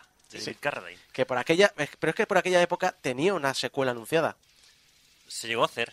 Sí. Con el Jason Statham, ¿puede ser? No, no. No, no. Está en los remakes y luego Sí. está la, ca- la- la la oficial. con Ah, el- hubo- o sea, iba a haber secuela de la original. Iba a hacer secuela original y hubo secuela de original, pero años más tarde. Pero sin David Carradine, con otro tío, a lo mejor. Eh, creo que no estaba el es que el original era Carradine. El- Sí, sí, el original era Ay, me Carradine. parece que estaba también Stallone, me parece por ahí. Creo, ¿Stallone? ¿eh? Creo, eh, creo, no Hostia, lo sé. No, no recuerdo. Mira que, la, la- mira que la he visto la peli, eh, pero... Eh, lo, lo que ocurre es que, aparte de transformar el juego en algo inspirado en una licencia, también tiene otro problema. Porque os acordáis que Psygnosis acaba de lanzar Destruction Derby. pues no quieren tener problemas legales, así que deciden la posibilidad de atropellar peatones y así distinguirse de la competencia y de paso crear polémica, porque sí, recordemos que en aquella época crear polémica era una herramienta de marketing sin fallos. No, no tenía nada malo. No, no. No. Que eso la Mortal Kombat o los GTA. Eh, claro, es que te estamos hablando, de- estamos hablando de esa época, pero eh, estamos hablando muchos años antes del 11S y el cambio de sensibilidad en muchos temas. Entonces, no, no pasa nada. Es más, es la propia productora SCI la que... eh, no, es la- no son los desarrolladores, es la productora la que dice, oye, haced que ganen puntos extras. Si atropelláis peatones. Y además, y además si los matas derrapando, más puntos. más puntos, para aumentar la controversia. Al final, la secuela de esta película se canceló, pero SCI está tan impresionada con el trabajo de Stainless Software que les deja absoluta rienda suelta a la hora de diseñar el juego y lo convierte en una, en una propiedad intelectual propia, Carmageddon. Y funcionó. Y funcionó muy bien. Altas notas en las revistas, ventas impresionantes, posts para todos los sistemas, incluyendo la Nintendo 64, aun con la censura esperable de, por parte Sí, de Nintendo. zombies en vez de personas humanas, pero bueno. Y obviamente también polémica por motivos obvios, porque esos civiles explotando en bolsas de sangre eran realmente llamativos. Lo que ocurre es que, no sé si os habéis fijado, que los sprites que representan a esos peatones, a pesar de lo limitado de sus movimientos, son muy realistas en su movimiento. A ver, al igual que muchos otros creadores de videojuegos, por ejemplo, Jordan Mechner, que grabó a su hermano para luego hacer rotoscopia de sus movimientos y crear esas geniales animaciones eh, de Prince of Persia, Stylus Software también quiso tener referencias a la hora de dibujar dichos peatones. Así que ni cortos ni perezosos se fueron con una cámara de vídeo a un aparcamiento al lado de la oficina y comenzaron a grabar a uno de ellos, de nombre Tony, que se presentó voluntario en diferentes poses y movimientos, pues por el parking, rollo asustándose, gritando, corriendo, intentando huir. Y años más tarde ese Tony se convirtió en Tony Hawk. Casi, casi. Porque No, ahora se presenta como, hola, soy Tony y esto es Jackass, digo, Carmageddon. Pues más o menos, porque decir que Tony era una persona prudente es faltar a la verdad. Hombre. Mucho. Ya que varias de las tomas que necesitaban era Tommy siendo atropellado por el coche. ¿Y tú cómo piensas? Bueno, te pongo la cámara y tal, y... o sea, por ejemplo, lo que hicieron, poner la cámara en el asiento del copiloto y demás. Y te dices, piensas, bueno, pues yo qué sé, ruedas por el coche y tal. Y de, coge tu Chevrolet, Chevrolet familiar de todos los programadores, pones la cámara en el asiento del copiloto y con el coche muy lento, haz que, que Tony, pues eso, que, que, que sea atropellado por el coche, que ruede ¿Cómo por el capó, no? Sí, sí. etcétera, etcétera. El tío se protegió, ¿eh? Se metió un trozo de cartón debajo de la camisa. Madre mía. Al ma- Joder. Más 20 en vergüenza ajena. Un tío prudente. Sí, sí. Y aquí llega el, el punto. Aquí viene la historia. Según el conductor, el propio Tony le pide que se ponga a 60 kilómetros por hora para poder saltar por encima del techo del coche al ser atropellado. ¿Qué dices? Madre mía. Lo que ocurrió es que cuando lo hizo, acabó rodando por todo el capó y reventando el parabrisas del coche. Tantas tomas tomaron que alguien informó a la policía que estaban atropellando a alguien en un aparcamiento. Y encima varias veces. Repetidas veces. Hostias. ¡Que es de coña! Se, atreyó- se acercó una patrulla vez- sangrando, que es mentira, hombre. Exacto. Se acercó una patrulla a investigar, pero al ver las cámaras y toda la parnafenaria, se largaron y les dejaron hacer. Incluso el accidente donde se revienta el parabrisas salió en las noticias de la CBS en un reportaje que hablaba sobre el juego.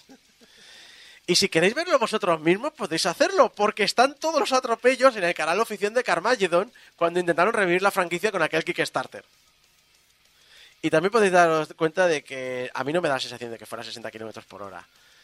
Pero sigue siendo extremadamente peligroso, porque un titubeo a la hora de, de saltar y acabas en el hospital. Pero es que sobre el papel, a más de, si te atropellan a más de 50 kilómetros por hora, es muy probable que mueras. Sí, sí. Pero son americanos. Pero no llevas un cartón. A ver, a, a- ver, Sobre todo si es un cartón de Nintendo. puede, permitir, puede permitirse morirse, no puede permitirse el hospital eh, si, si está herido. Aquí eso, O sale bien o me muero. muero. Lo, a lo de medio camino ya no. En realidad- que me he roto un hueso. en realidad- Por favor, acompáñame a la parte de atrás de la cabina y los beneficios de Carmageddon fueron a pagar el hospital del tipo este. Y aprovechando que está aquí Javi, que es diseñador de videojuegos, tengo una anécdota para ti. Una que llamado Cambia el mundo, quédate sin amigos. Una de las normas que se marcaron en el desarrollo de The Elder Scrolls Online es que el jugador pudiera cambiar el mundo. Por ejemplo, si te encuentras una villa bajo ataque y en llamas, tú puedes elegir ayudar a los habitantes y el resultado pues será un pueblo recuperado y que no está en llamas. ¿Cómo se hace? Bueno, pues creando dos copias del pueblo en el que aparece según nuestras acciones. En uno de ellos el pueblo recuperado tras ayudarles está ahí y la gente quiere ayudarles, y en el otro el pueblo está tal cual destruido si no les has ayudado. No te puedes unir a la masacre y tú también ser otro. Podrías, podrías. Matt Firor, el director del juego en Zenimax Online Studios, explicó a IGN que aunque cuando lo probaron, en las pruebas iba todo perfecto. Mira como lo de Miyamoto. Nada más publicar el juego, empezaron a salir los problemas. ¿Por qué? Porque una cosa es que el equipo se ponga a hacer pruebas con cierta idea de los objetivos que tú tienes, ¿vale? Y cierto perfil de jugador. Y otra cosa es la gente del mundo real. Tú, tus amigos, tus compañeros del juego online, etcétera, no siempre hacen las mismas misiones, no siempre las hacen a la vez y no siempre toman las mismas decisiones. Así que, ¿qué se encontraron? Pues que cuando un grupo de jugadores se encontraba en situaciones como la del pueblo en llamas, los que todavía no habían hecho la prueba desaparecían del juego para aparecer en la versión del pueblo atacado, mientras que aquellos jugadores que sí habían realizado la misión se quedaban en el pueblo en buen estado sin poder acceder a donde estaban los jugadores en el pueblo en llamas para poder ayudarles. Me, me parece absurdo que nadie pensase que eso podía pasar. En plan, Exacto. No tenía el correcto QA, ya te digo. Que es, es, es, es- es un juego online. La gente tiene experiencias diferentes. No es un juego offline en el que vais en grupo y hacéis lo mismo. Claro, y, y es que este era uno de los puntos claves del juego, del desarrollo, que los jugadores pudieran cambiar la faz del mundo. Así, que habían creado misiones como estas. Muchas. Más de una docena por zona. Así que, donde habían planteado que el jugador se sintiera poderoso porque él y sus amigos cambiaban el mundo, acabó siendo un cada vez que paseo mis amigos desaparecen. Qué bien. Hay que darle un par de vueltas a esto, ¿eh? Había que darle un hervor. Así que, por desgracia, la solución no fue ni fácil ni agradable. Básicamente, rehacer todo el sistema para que el impacto de los jugadores no fuera tan importante y aún así quedaron muchas de estas misiones. Pero claro, las dejaron en zonas donde era menos probable que los jugadores fueran en grupos. Tuvieron más de un año retocando las más de 100 misiones que presentaban este problema. Esto, a ti como desarrollador, este concepto, este problema es, Es, de es- pesadilla, es- ¿no? Es que no tenías el correcto QA, yo digo, no tenías el corre- es- ese equipo de QA no, no estaba muy experimentado. No cuajaba bien, ¿no? No cuajaba bien. Es que me parece el concepto no maravilloso. bien. Me parece el concepto maravilloso de siéntete poderoso tú y tus amigos se convierte en un mis amigos van desapareciendo en grupúsculos ¿Qué está pasando? que- y donde tú dices, bueno, es que vamos seis personas a, a salvar este pueblo y de repente sois dos. ¿Timmy? ¿No estabas aquí, Timmy? Yo me imagino en una reunión alguien apuntó en plan, hay que asegurar que esto no suceda. Y ese papel se debió perder o algo. Sí, a, a- a los de QA, que siempre los programadores pasan de ellos, y dicen, ah, esto no, pa- esto no es un problema, y es un... Es un problema. ¿Eh? ¿Eh? ¿Eh? ¿Dónde está? ¿Eh? Aquí, el- cuando me lo has puesto como no es relevante, ¿eh? ¿Dónde está ahora? ¿Eh? ¿Relevante? ¿Eh? ¿Dónde está ahora? ¡Respetar QA, cabrones! ¡Respetar QA!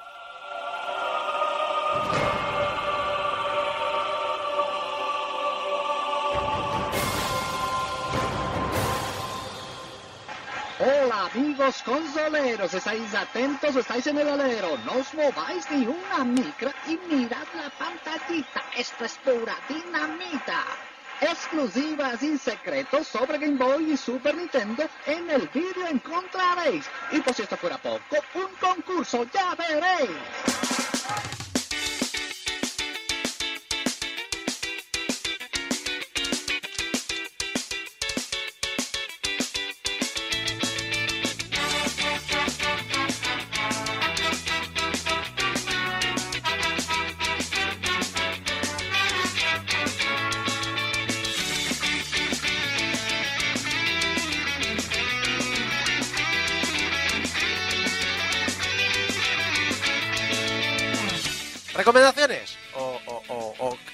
Jugando, o qué estáis viendo, o, o a qué O- sitios o habéis ido a leyendo, comer. o lo que recomendamos. Exacto, o... Recomiendo que acabemos con el capitalismo. Me parece una buena opción. Bravo, bravo. No está Mari, pero está en espíritu. Siempre está en espíritu María aquí. Exacto. bueno, yo, yo voy a empezar rápido. Normalmente prefiero quedarme para el final, os voy a empezar rápido. Yo, yo eh, confieso una cosa, en los últimos meses eh, mi vida ha sido Game Over. Entonces quiere decir que, solo, que lo único que he hecho en mi vida ha sido Oh. No, no, oh no. Es, es salud mental por los suelos. Es básicamente ha sido un. eh, solo, so- solo he podido jugar a, a los juegos que os he analizado, los dos últimos, los de Loop Hero y. eh, y Monster Hunter también, No, por y, y Cyber White Tokyo. Y bueno, el Monster Hunter que juego con Saeva los fines de semana. Eh, y eh, no he ido al cine, no he visto series, no he visto nada. Mi vida ha sido eh, game over, currar y, y ver YouTube. Ya está, no he hecho nada más en mi vida. ¿Cuánto de YouTube saco? Eh, eh, infinito. Ah, pero puedes recomendar vídeos de YouTube entonces. Bueno, sí, eh, a ver, veo muchísimo de reparación y restauración de máquinas antiguas, sobre todo ordenadores. Eh, 8-Bit Guy, Noel's Retro Lab, eh, Adria's Digital Basement, Tech Tangents, eh, todos estos y más podéis... eh, ahora estoy descubriendo los británicos con eh, More Fun Making It Work y eh, Lee's Workshop. eh, y, y sé que me dejo, sé que me dejo, montones. Eh, así que lo único que he podido así tocar nuevo, así, de, de quiero hacer- probar algo tal, me puse el Stacklands, que aquí recomendó Abraham. Abraham. Es, y Que también es un pozo de horas, o sea, te has cambiado de Vampire Survivor. Sí, pero no. A a- ver, es un pozo de en el sentido de decir, hostia, qué guapo que cada vez que empiezo una partida sea algo nuevo, pero al mismo tiempo no me, no me ha enganchado. Quizá porque vengo de Loop Hero y es un. es- es- esto es. mm, Es demasiado seguido y mi cerebro ha dicho ya, para, ¿Le sigue- le está sigues haciendo daño. Loop Hero todavía? No, no, no, no, no, no, no, he dado, no le he dado nada. Solo he dado un poquito a Stacklands eh, cuando tenía fuerzas después del curro que vengo agotado de, de salirme de YouTube. Pero ya, no tengo muchas más. Así que a ver si este verano me repongo un poco. Yo ya me quito de encima mi recomendación. Stacklands está muy bien. Es un juego que de repente he sacado otro escenario que no esperaba. Eh, intentaré jugar un poquito más, pero ahora mismo creo que de- después de las 70 horas que le he pegado a Loop Hero, creo que voy a ver si me convence e instalo por cuarta vez Rise y, y me, lo, y me lo juego. Ahora sí, por favor. Ahora sí, por favor. Necesito algo que no, que no pensar mucho y que sea cortito. A ver, Saeva, ya que has venido aquí, coméntanos algo. Bueno, pues como ya hace poquito tengo la Play 5, pues... juegos- eh, eh, por mucho que diga Sony que es la más vendida de todas sus generaciones, como todo el mundo, desde hace poquito tiene la Play Desde hace poquito, por, por- por- por todo lo que ha pasado. eh, componentes y toda la pesca. Tenía, estaba mirando un poquito el juego, el Returnal, ¿vale? Ah. Porque creía que era tipo como si fuese Dark Souls en el sentido de que era difícil, me gusta un poquito así, un poco difícil, y que era del rollo de que tú llegas hasta aquí, pero te matan, y luego vuelves otra vez un poco a empezar, pero con la experiencia que has cogido eh, es más, más fácil. Sí que tengo entendido que es difícil. Sí. Pasa que el problema es que el juego está hecho para que tú vayas hasta el jefe final. Es un, no sé si un roguelike o algo así, pero no, no Sí, sí, controlo un poquito. entra dentro del roguelike. Para ¿Vale? que mueras y mueras, ¿no? Sí, Es un pero ¿no? ¿no? guardas nada a no ser un, un par de objetitos, que siempre los utilizas. Tienes que llegar, mm, como se dice, mamadísimo, hasta el jefe y poder matarlo. ¿Vale? Y el juego es así todo el rato, todo el rato, todo el rato. Y son para partiditas así cortitas si quieres, intentándolo un poco cada vez mejor y te van dando facilidades, pero tienes que un poco administrarte esas facilidades para, a tu forma de jugar para poder luego pues matar al jefe e ir al siguiente. Sí que lo tenía entendido de que era más un arcade muy difícil, pero Sí, la parte de roguelite no la tengo. Sí, tiene unas mecánicas un poco de, de estos juegos de naves de muchas bolas, de, porque más, más o menos los Eh. enemigos atacan con muchísimas bolas que tienes que esquivar. ¿Es, tercera, ¿Es en tercera persona? Sí, es en tercera persona. ¿Lo relacionarías un poco con Product Number 3? No. ¿No? Que mi, mi idea de un shooter en tercera persona con un personaje, me acuerdo de 3 que era un, era un, era un matamacianos. Sí, me recuerdo un poco con el Nier, el primer Nier que llegó aquí, que muchos jefes tenían muchas mecánicas de que tienes que ir esquivando, lanzar saltando, proyectiles. lanzar proyectiles, pues es eso, más o menos. Más o menos. Y está bastante bien el juego. ¿Te está que- gustando? Sí, me está gustando. Me ha costado es eso, cogeré la mecánica, de decir, vale, es esto. Y a lo mejor es lo difícil que a la gente le, le parece del rollo. No logra mm, pillar el tranquilo de dices, ah, vale, es que me estás pidiendo hacer esto y el juego es esto. Entonces, cuando entras ahí, entonces dices, vale, ahora lo entiendo y ahora no me frustra. El no tema marketing frustro". es peligroso a veces. Sí, eh, es peligrosillo, la verdad. Eh, Javi, coméntame algo. Ah, pues yo, mira, esta semana pasada. Eh, eh, bueno, esta, esta semana, ¿cuándo, ¿cuándo salió? Estoy, yo no sé ni en qué semana vivo ahora mismo. Eh, me llegó el Raincoat, que es de los creadores, lo nuevo de los creadores de Danganronpa. Sí, ya me interesa. Claro. Ya se han desvinculado de la saga. Dijeron, mira, con tres, con tres basta, o tres y un spin-off, ok. Como no a les ver. echáis horas. Ojo, tienes los Danganronpa que cada uno son 100 horas y luego aparte las series de que se te enganchas allá en la animas. Bueno, a ver. Todos juntos quizás, pero todos. Bueno, ponle No. 50. eh, yo estoy sumando todos. Vale. Todos 100 horas son los tienes. Están los tres, el shooter tipo shooter que era así, y en este nuevo que Sí, han el dos y medio de- y luego la- la- la- los dos arcos de No existe. series de, No de, existe, man- fíjate. de anime que las... Sí, pero yo no recomiendo ver el anime si vas a jugar al juego. Eso sí, más que nada no, porque no, claro, te spoilea. rompe. ya No. No, no, no, no, hay, no. hay uno que es continuación, ¿eh? El que es el 3 de verdad. El 3 de verdad son dos arcos de anime. Ah, vale. O sea, son dos series que tienes que ver primero un episodio de uno y luego del otro. Vale. Es una es un- lo que llamaban el producto transmedia, este de, de vamos a hacer que todo se expanda. Entonces, después del 2, Hmm. la continuación no es el 3, Vale. sino que el 3 es la serie, bueno, es una movida. Es una movida. Son dos series Lo de, miraremos, a de- ver. de- de animación de 26 epi- epi- episodios cada una. O sea, flipa. Total, que estru- estructuralmente eh, no se han despegado mucho. O sea, es un juego de, de esta vez de detectives que investigan una serie de asesinatos. Lo único que ocurre es que, bueno, por un lado, eh, el, pr- el protagonista que ha perdido la memoria y ahora ha sido poseído por un, por un Shinigami que le da habilidades para resolver los misterios. Eh, cuando tienes que resolver un misterio, cuando llegas al punto clave de álgido de como pasaba en Danganronpa, ya tengo todas las pruebas, ahora hay que ir al juicio. juicio. Pues ahora no vas al juicio. Ahora lo que ocurre es que el Shinigami se convierte eh, eh, en una chica de grandes pechos de dos metros Japón. Me gusta. que eh, Japón Que resulta que convierte el misterio eh, eh, en, un, en un castillo laberíntico en el que si resuelves el castillo y llegas al centro del castillo, resuelves el misterio. Que es un poco rollo persona, eso. como- No, porque eh, es exactamente la misma ah, movida con los minijuegos que tenía el Danganronpa. Es decir, pero sí, era lo peor del Danganronpa. ya, pues es, eh, tienes que pasar por este camino y Eh. te dan las dos opciones. Oye, ¿qué, qué pasó? ¿Cómo crees que el tipo huyó de la habitación? Mm. Salió por pasillo A, salió puerta A, salió por la ventana, puerta B, salió por, por, la, por la puerta.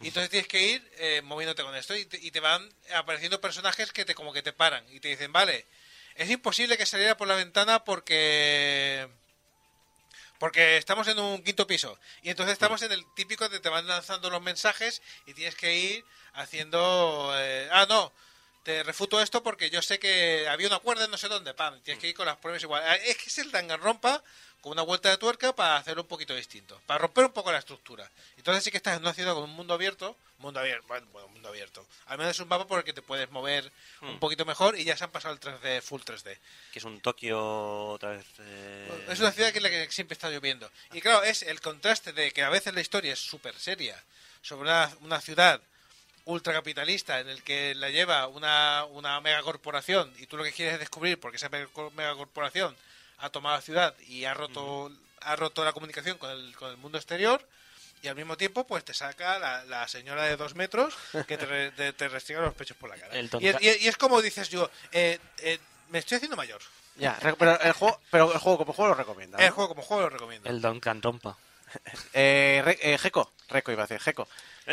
bueno, a ver, yo recomendaría. A ver, pues, pues estas recomendaciones, porque estás jugando también al Gollum, pero no. Va a ser, va a ser que Me no han lo dicho voy que a está muy recomendar. bien. Sí, bueno, Solo bueno, ha hecho que el estudio. El, el chat del directo también puede recomendar cosas, ¿eh? Os lo recomiendo. Solo, solo se ha cargado la compañía que lo desarrollaba, eh, ¿Te tranquilamente. has- te han dado ya las gracias? Eh, ¿Por jugarlo o por, ¿Por comprarlo? Por comprarlo. Pues estoy por pedir refund, aún no he llegado a dos horas. Pero me sale mal porque me gusta la de Dalek. No te preocupes, no te preocupes porque no queda nadie para para, para, re- para re- hacer tu refund. Qué penica me da de Dalek, pero qué puta mierda. es Ya. Mira qué bueno Es que solo tienes que jugar un poquito. Pero bueno, el que recomiendo de verdad es eh, un juego que os, os recomiendo mucho para jugar en verano. Además está en Game Pass, o sea, si tenéis Game Pass lo tenéis gratis. Que es eh, Bookwalker, de Thieves of eh, Tales.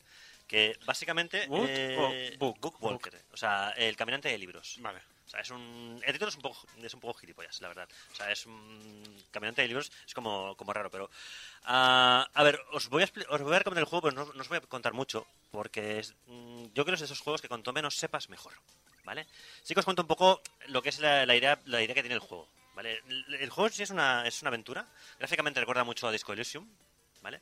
Es de la gente que hizo The Final Station, que es un juego que no es muy conocido, pero a mí me encantó. Que era un juego básicamente hecho con pixel art, eh, que, en el cual tú gestionabas un tren que se dirigía a, también no, no voy a explicar a dónde, pero era, digamos, un juego de gestión de recursos en Sí. un mundo apocalíptico. Lo tengo pendiente ese. Está muy chulo, ¿eh? también de Final Station.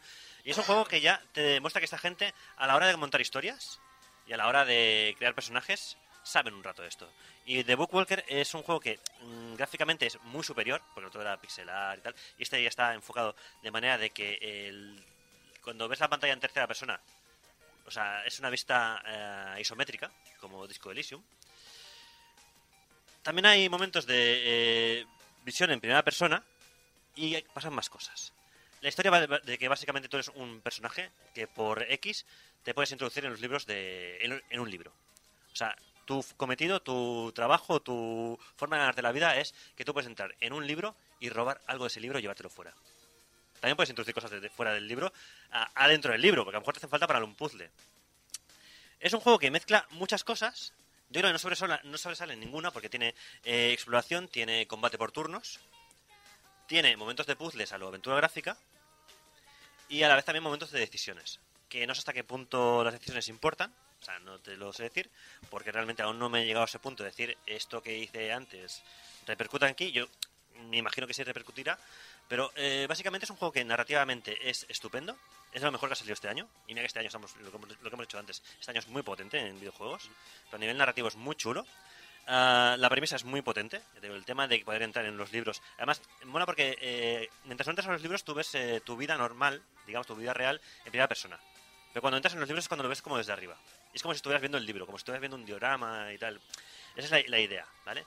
Y luego tiene, además juega mucho con, con las mecánicas porque eh, tú entras y tienes que eh, un objetivo en cada libro. Los personajes de los libros son NPCs. Pueden estar a favor tuyo o no. Pueden defender lo que tú quieres robar o no. Incluso cuando llega el momento tú puedes robar lo que quieres robar del libro o no. ¿Vale? O sea, hay ciertas cosas que están muy chulas. Eh, lo que sí está claro es que cada mundo, o sea, cada libro es un mundo. Con sus propias reglas. Y esto da para mucho juego. Eh, lo que pasa es que hay un personaje que eh, ya descubrirás pronto que eh, se salta las reglas porque puede estar en todos los libros. Y es un poco tu Hada Navi, eh, quien te acompaña. O sea, es un Kingdom Hearts con libros. Ok, vale, ya, no lo- ya me lo has quitado las ganas de jugar. Javi, la acabas de definir de una manera que ya no me apetece jugarlo, pero no. Pero lo- sí. Yo tengo una contrarrecomendación porque me ha recordado mucho al- a la saga de libros de Thursday Next, No el conozco. caso Jane Eyre, porque es, es una visión futurista en el que la sociedad, los libros son que- prácticamente una religión y eh, se puede entrar dentro de los libros sin manipularlos. Y es una policía especial que se dedica a evitar que la gente manipule. Ah, pues no te no, no conozco esto, pero puede ser que esté basado en el mismo universo, Y, porque esto es un poco lo mismo, pero en este caso tú eres el chorito. Porque Pues, el, el como contrarrecomendación, te lo- ¿Sí? te lo- el primero es el caso Eyre. Me lo voy a mirar porque a lo mejor montón. es, Te va a molar. incluso coincide universo y todo, no sabía. Alex, ¿tú Ah. qué nos traes? Yo vengo a recomendar series para variar. Bueno, me parece bien. Porque es, es eh, al único que relleno mi tiempo Es libre. que yo realmente me has dicho dos cosas que tengo pendientes desde hace años y sé que me van a encantar. Sí, o sea, básicamente vengo a recomendar algo súper moderno y actual, que Sí. es la serie de Avatar, la leyenda de Aang, y la de Korra, que es la secuela. Ah, hacía años que quería verla también y hace un par de... hace Es que no hace ni un par de semanas, yo creo que fue hace... Bueno, quizás hace dos semanas exactas. Dije, venga, vaya- voy a ver Avatar porque ha salido el juego de rol y tengo gente que tiene el juego de rol y que me gustaría jugarlo. Es como... He visto muchos capítulos, pero nunca le he visto el tirón, no había visto el final. Y era en plan, bueno, voy a, voy a impregnarme del lore. Yo, yo en YouTube he visto todos los momentos de la ciega, que es mi personaje favorito Sí, de Toph. lejos. Sí, Toph es el mejor personaje. Toph es la Pero además ha sido un, un momento. Esto es mucho más. O sea, el lore que tiene esta serie, el trabajo de guion, el desarrollo de personajes, es como. Yo la recordaba buena, no la recordaba tan buena. Pues hay cómics y todo que expanden la historia. Sí, sí, o sea, ya, los tengo en la, en la cesta de Amazon ahí, en plan, bueno. Efectivamente, que además están en- entre medias, hay cómics que están entre medias de Avatar y la leyenda de Korra, presente con un más adulto. ¿Se Pero es que además hay, hay muchas cosas que, que salen, o sea, cosas que salen en los cómics que creo que influencian a Korra, aunque los cómics no sé hasta qué punto son anteriores o posteriores a Korra. Algunos sí. Pero es- está muy guay. O sea, todo el universo expandido. Además, ahora van a hacer nuevas pelis y nuevas series de animación y habrá una serie de live action en Netflix. Así que si te quieres volver a meter un poco en el mundo Avatar. Eso último no, es una- no tiene por qué ser una Sí, buena no serie. tiene por qué ser una buena, pero al menos la gente que va a hacer toda la parte de animación extra es básicamente Nickelodeon cogió y dijo, esto tiene mucho potencial, vamos a hacer un estudio solo dedicado a hacer cosas de esta licencia. Mola. Un poco a lo Star Wars. ¿Se puede ver el legal? Sí, en, En Pluto, Netflix. en Pluto, en Pluto. En Pluto. Están las dos. En Sky Showtime también. Pluto es gratis y están las dos. Pluto, Pluto- no conozco Pluto. Pluto, sí. Pluto Televisión es gratuito totalmente. TV. Era, era un perro pequeñito que tenía Sí, mica. sí, ese es lo único que Pues sí. me suena.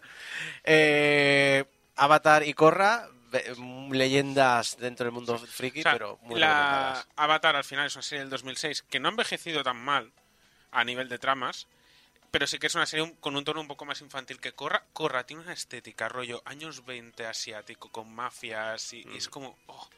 ¡Oh! Maravilloso. Julio. Yo acabo rápido. Yo vengo a recomendar eh, Flores de Verano, también es una novela japonesa muy chula, muy chula, que, basa- que básicamente es un señor al que le cayó la bomba nuclear. El señor acabó muy mal. Después de la bomba nuclear acabó deprimido y se tiró a las vías del tren. Pero bueno. eh, Ojo, ojo, ojo que me ha dicho. Es a- una novela súper guay. No, no, ojo que antes me ha dicho, voy a recomendar una ¿no? novela japonesa, pero esta es normal. Es normal la novela en sí, el autor no. Pero es, nor- es, no- es normal, pero es una novela a la vez muy dramática, porque al señor le cayó la bomba encima y te cuenta los te cuenta los meses antes de que le cayera la bomba, cómo era la vida en, en- en- en la ciudad de Hiroshima, en el momento en el cual están bombardeándolas constantemente. Pero es, es que es increíble cómo lo narra. Narra el momento en el que cae y los meses posteriores. La es desgarradora, pero es increíble y por favor, Impedimenta, que es la editorial que lo trajo, reedítamelo, por favor, que me lo tuve que coger de la biblioteca y lo quiero comprar. Bueno, pues, ¿cómo se llama? Flores de verano, de... de... Se me olvidó el nombre. Flores de verano. Eh, libro muy recomendado. Saeva, hablando cosas especiales. Me has dicho que ibas a recomendar algo muy especial, pero no me has querido decir que era. Especial, pues como, como siempre, pues como me gustan los juegos hentai.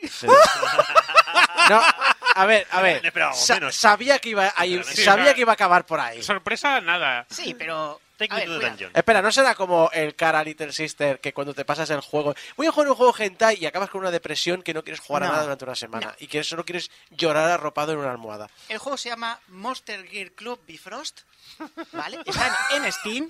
Vale, un momento. El 1, el 2 o el 3. El 1, el 1, el 1. No espera, espera, que ha saltado del otro y digo, a ver, pero ¿cuál de los cuál de la trilogía? Mira, ¿Cuál de la Joder, los, los connoisseurs. son, son de estos juegos hentai que lo que me gusta es que te olvidas del hentai porque es como muy secundario, muy secundario. El como- gameplay, ¿no? Yo tengo una contra. Es, co- es como, es como la revista. Playboy, ¿Qué videojuego. el honey pop, ¿no? No, sí, no. como el Honey Pop más o menos que dices, me da igual, yo solo quiero jugar a las bolitas. Sí. Vale, pues esto es un juego en el cual tú ibas a, una- a un, a un hombre, un chico, ¿vale? Que quiere abrir un burdel. Esperad, esperad, ¿vale? Y en el cual pues tienes que contratar chicas, por aquí las compras, pero espera un momentito. No dejamos son chicas, Dejamos espacio, a ver. son eh, criaturas mitológicas en su versión femenina, Yokais. ¿vale? Más, o- sí, pero más occidentalizadas. ¿Eso no, es- ¿Eso no es la trama de Isekai Monster Review? Mm, Más o menos, más o menos. Qué horror que conozca eso yo. Pues vale, ¿qué pasa? Cuando tú abres el, el burdel, ¿vale? Es un juego de management, ¿vale? Tienes que, pues, subirlo de nivel, cosas así. Como, juego de las hostas de Yakuza. Más o menos, ¿vale? Tiene la peculiaridad de que cada chica, cada ser de estos mitológicos, tiene habilidades. Por ejemplo, tienes a la Naga, que cuando pues está con un, con un cliente, lo puede hipnotizar. Hace que ese cliente venga durante tres o cuatro días a- ahí, siempre. Tienes, por ejemplo, a la chica Seta, ¿vale? Que el cual lo que hace es que, pues, coge unas esporas, ¿vale? Y lo que hace es que el cliente siempre salga satisfecho. Tienes la chica, pues, Minotauro. Y como es muy fuerte y todo el rollo, pues, tiene mucho más aguante. Aparte luego es que tienes que tener un de esto variado. Por ejemplo, tienes que tener un de esto, un plantel variado. Porque los clientes que te venden dicen, yo quiero a alguien que tenga alas, cuernos, que vuele, cosas así. Entonces, cuando tienes un plantel de diferentes criaturas, pues es mejor porque más clientes te van a venir. Estoy flipando. Eh, las, las, las, las escenas hentai es una chorrada porque son fotitos. Lo que importa Mm, es el management. Claro, claro. ¿Y qué pasa? Tiene como el, los juegos estos del atelier. Tienes No un tiempo límite de decir, pues tienes que llegar a tanto dinero porque si no te chapo esto. Y luego más dinero, y luego más dinero, y más dinero. Sí, esa es la Y trama del atelier. Muy bueno. ¿Ha muy salido, bueno. el, ¿Ha salido el DLC? ¿Cuál DLC? ¿El de la vaquilla del Grand Prix? No, ya, ya, ya hay vaca, ya, hay vaca, hay de todo. Todos los solamente son occidentales. La vaquilla malísima, por cierto. Mira, Junior de Malmo dice en el chat, ¿cómo echaba de menos los juegos de esa Eva? Pero es eso, te olvidas enseguida de los hentai porque es que es Juego de gestión de recursos. gente de recursos. Y ya está. Interesante. Hablando del chat, eh, Junior de Madbo dice, yo estoy con Kingdom 80s, eh, yo no lo he comprado porque me conozco y sé que si me meto son otras 60 horas, no, me voy, a, me voy a aguantar un par de añitos hasta que vuelva. Eh, Roberto Pérez dice que está jugando al Song of Conquest, que lo he pillado en las ofertas de Steam, es un Heroes of Might and Magic con las me- mecánicas tradicionales, me está gustando. Me interesa mucho lo siguiente que dice. Vale. Roberto Pérez también dice, ayer me llegó el Trails into Reverie, pero aún no lo he terminado, ni Trails into Azure, Azure, ni Azure, Cold Steel. Cold Steel. Así Pues- que me temo que va a la estantería de momento. Os Recomiendo la saga Trails, que, los juegos cortitos, que, entre eh, riéndose, que es uno de los que quería comentar Julio y creo que también Javi. Roberto no está solo. No estás solo. No, no tampoco yo. Es decir, a- aquí, está- aquí estamos, eh, Saeva, bueno, y también Geko, Está- estamos, estamos todos con Trails. Yo No, ahora mismo no, me acabo no. de pasar Trails eh, de Sky no, 1 no. y estoy con el 2 y me está flipando. Él lleva Sí, ninguno y y, tú llevas uno. Y el, el Reverie está en la estantería ahora mismo. Sí, sí, también ten- tenemos comprado los juegos. No los hemos jugado, pero los tenemos comprados. Exacto. Y, y bueno, o sea, si tenéis dudas de que, con qué rellenar el hueco de Game Over este verano, pues aquí lo tenéis, todas estas recomendaciones de series, libros, pero sobre todo videojuegos, algunos un poquito más peculiares. Y Trails- con Trails creo que os da para rellenar hasta el año que viene, ¿vale? Hasta la temporada 25 de Game Over incluso. Exacto. Y con esto nos vamos al final del programa.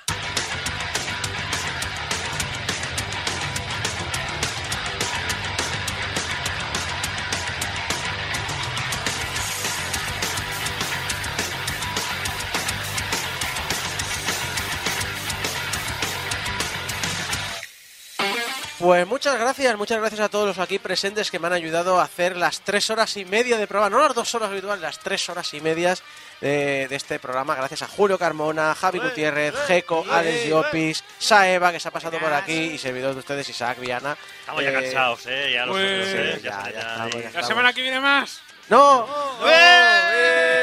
Es más, ahora vamos a hacer. Este año no hice nada de oyentes, pero vamos a hacer comida de equipo. Al menos vamos a relajarnos un poquito.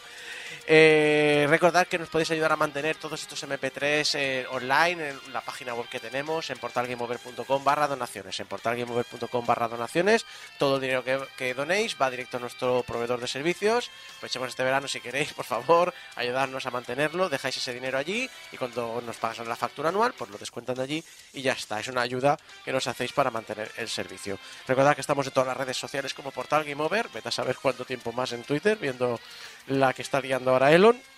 Y que nos podéis escuchar en la radio en directo o en YouTube en directo. Pero también podéis descargar los MP3. Estamos en iTunes, en los programas de podcast que queráis, en iBox, en YouTube, en Spotify, en donde queráis. Recordad que nos podéis enviar vuestros mensajitos de amor a público.portalgameover.com y vuestros mensajitos de odio a no recordaba yo que los programas largos agotarán tanto arroba portalgameover.com los, y los sonidicos. Y que, y que, bueno, y que le deis 5 estrellas a Game Over en Spotify. Porque esta semana hemos tenido ¿Cuánto, cuánto, cuánto, cuánto, cuánto? cuánto? cero votos. A ver, No, espera. Eh, mejor cero que negativo. Exacto. Exactamente. tenéis todo el verano para votar a Game Over en Spotify. Así que nada, muchas gracias por esta temporada 23. Muchas gracias a todos los que nos habéis acompañado en el directo en YouTube, sobre todo estos oyentes eh, hispanoamericanos que estáis de las 3 de la mañana a las 5 de la mañana conectaros. A toda esa gente que entra solo para saludar e irse. A toda esa gente que dice que nos pone de fondo mientras limpia la casa. A la gente que, como Junior que nos está enviando un abrazo eh, desde el chat. Y nada, nos vemos en la temporada que viene de Game Over, la temporada 24 ya. 24. Qué cansancio, ¿no? Sí. Hasta la temporada que viene. Adiós.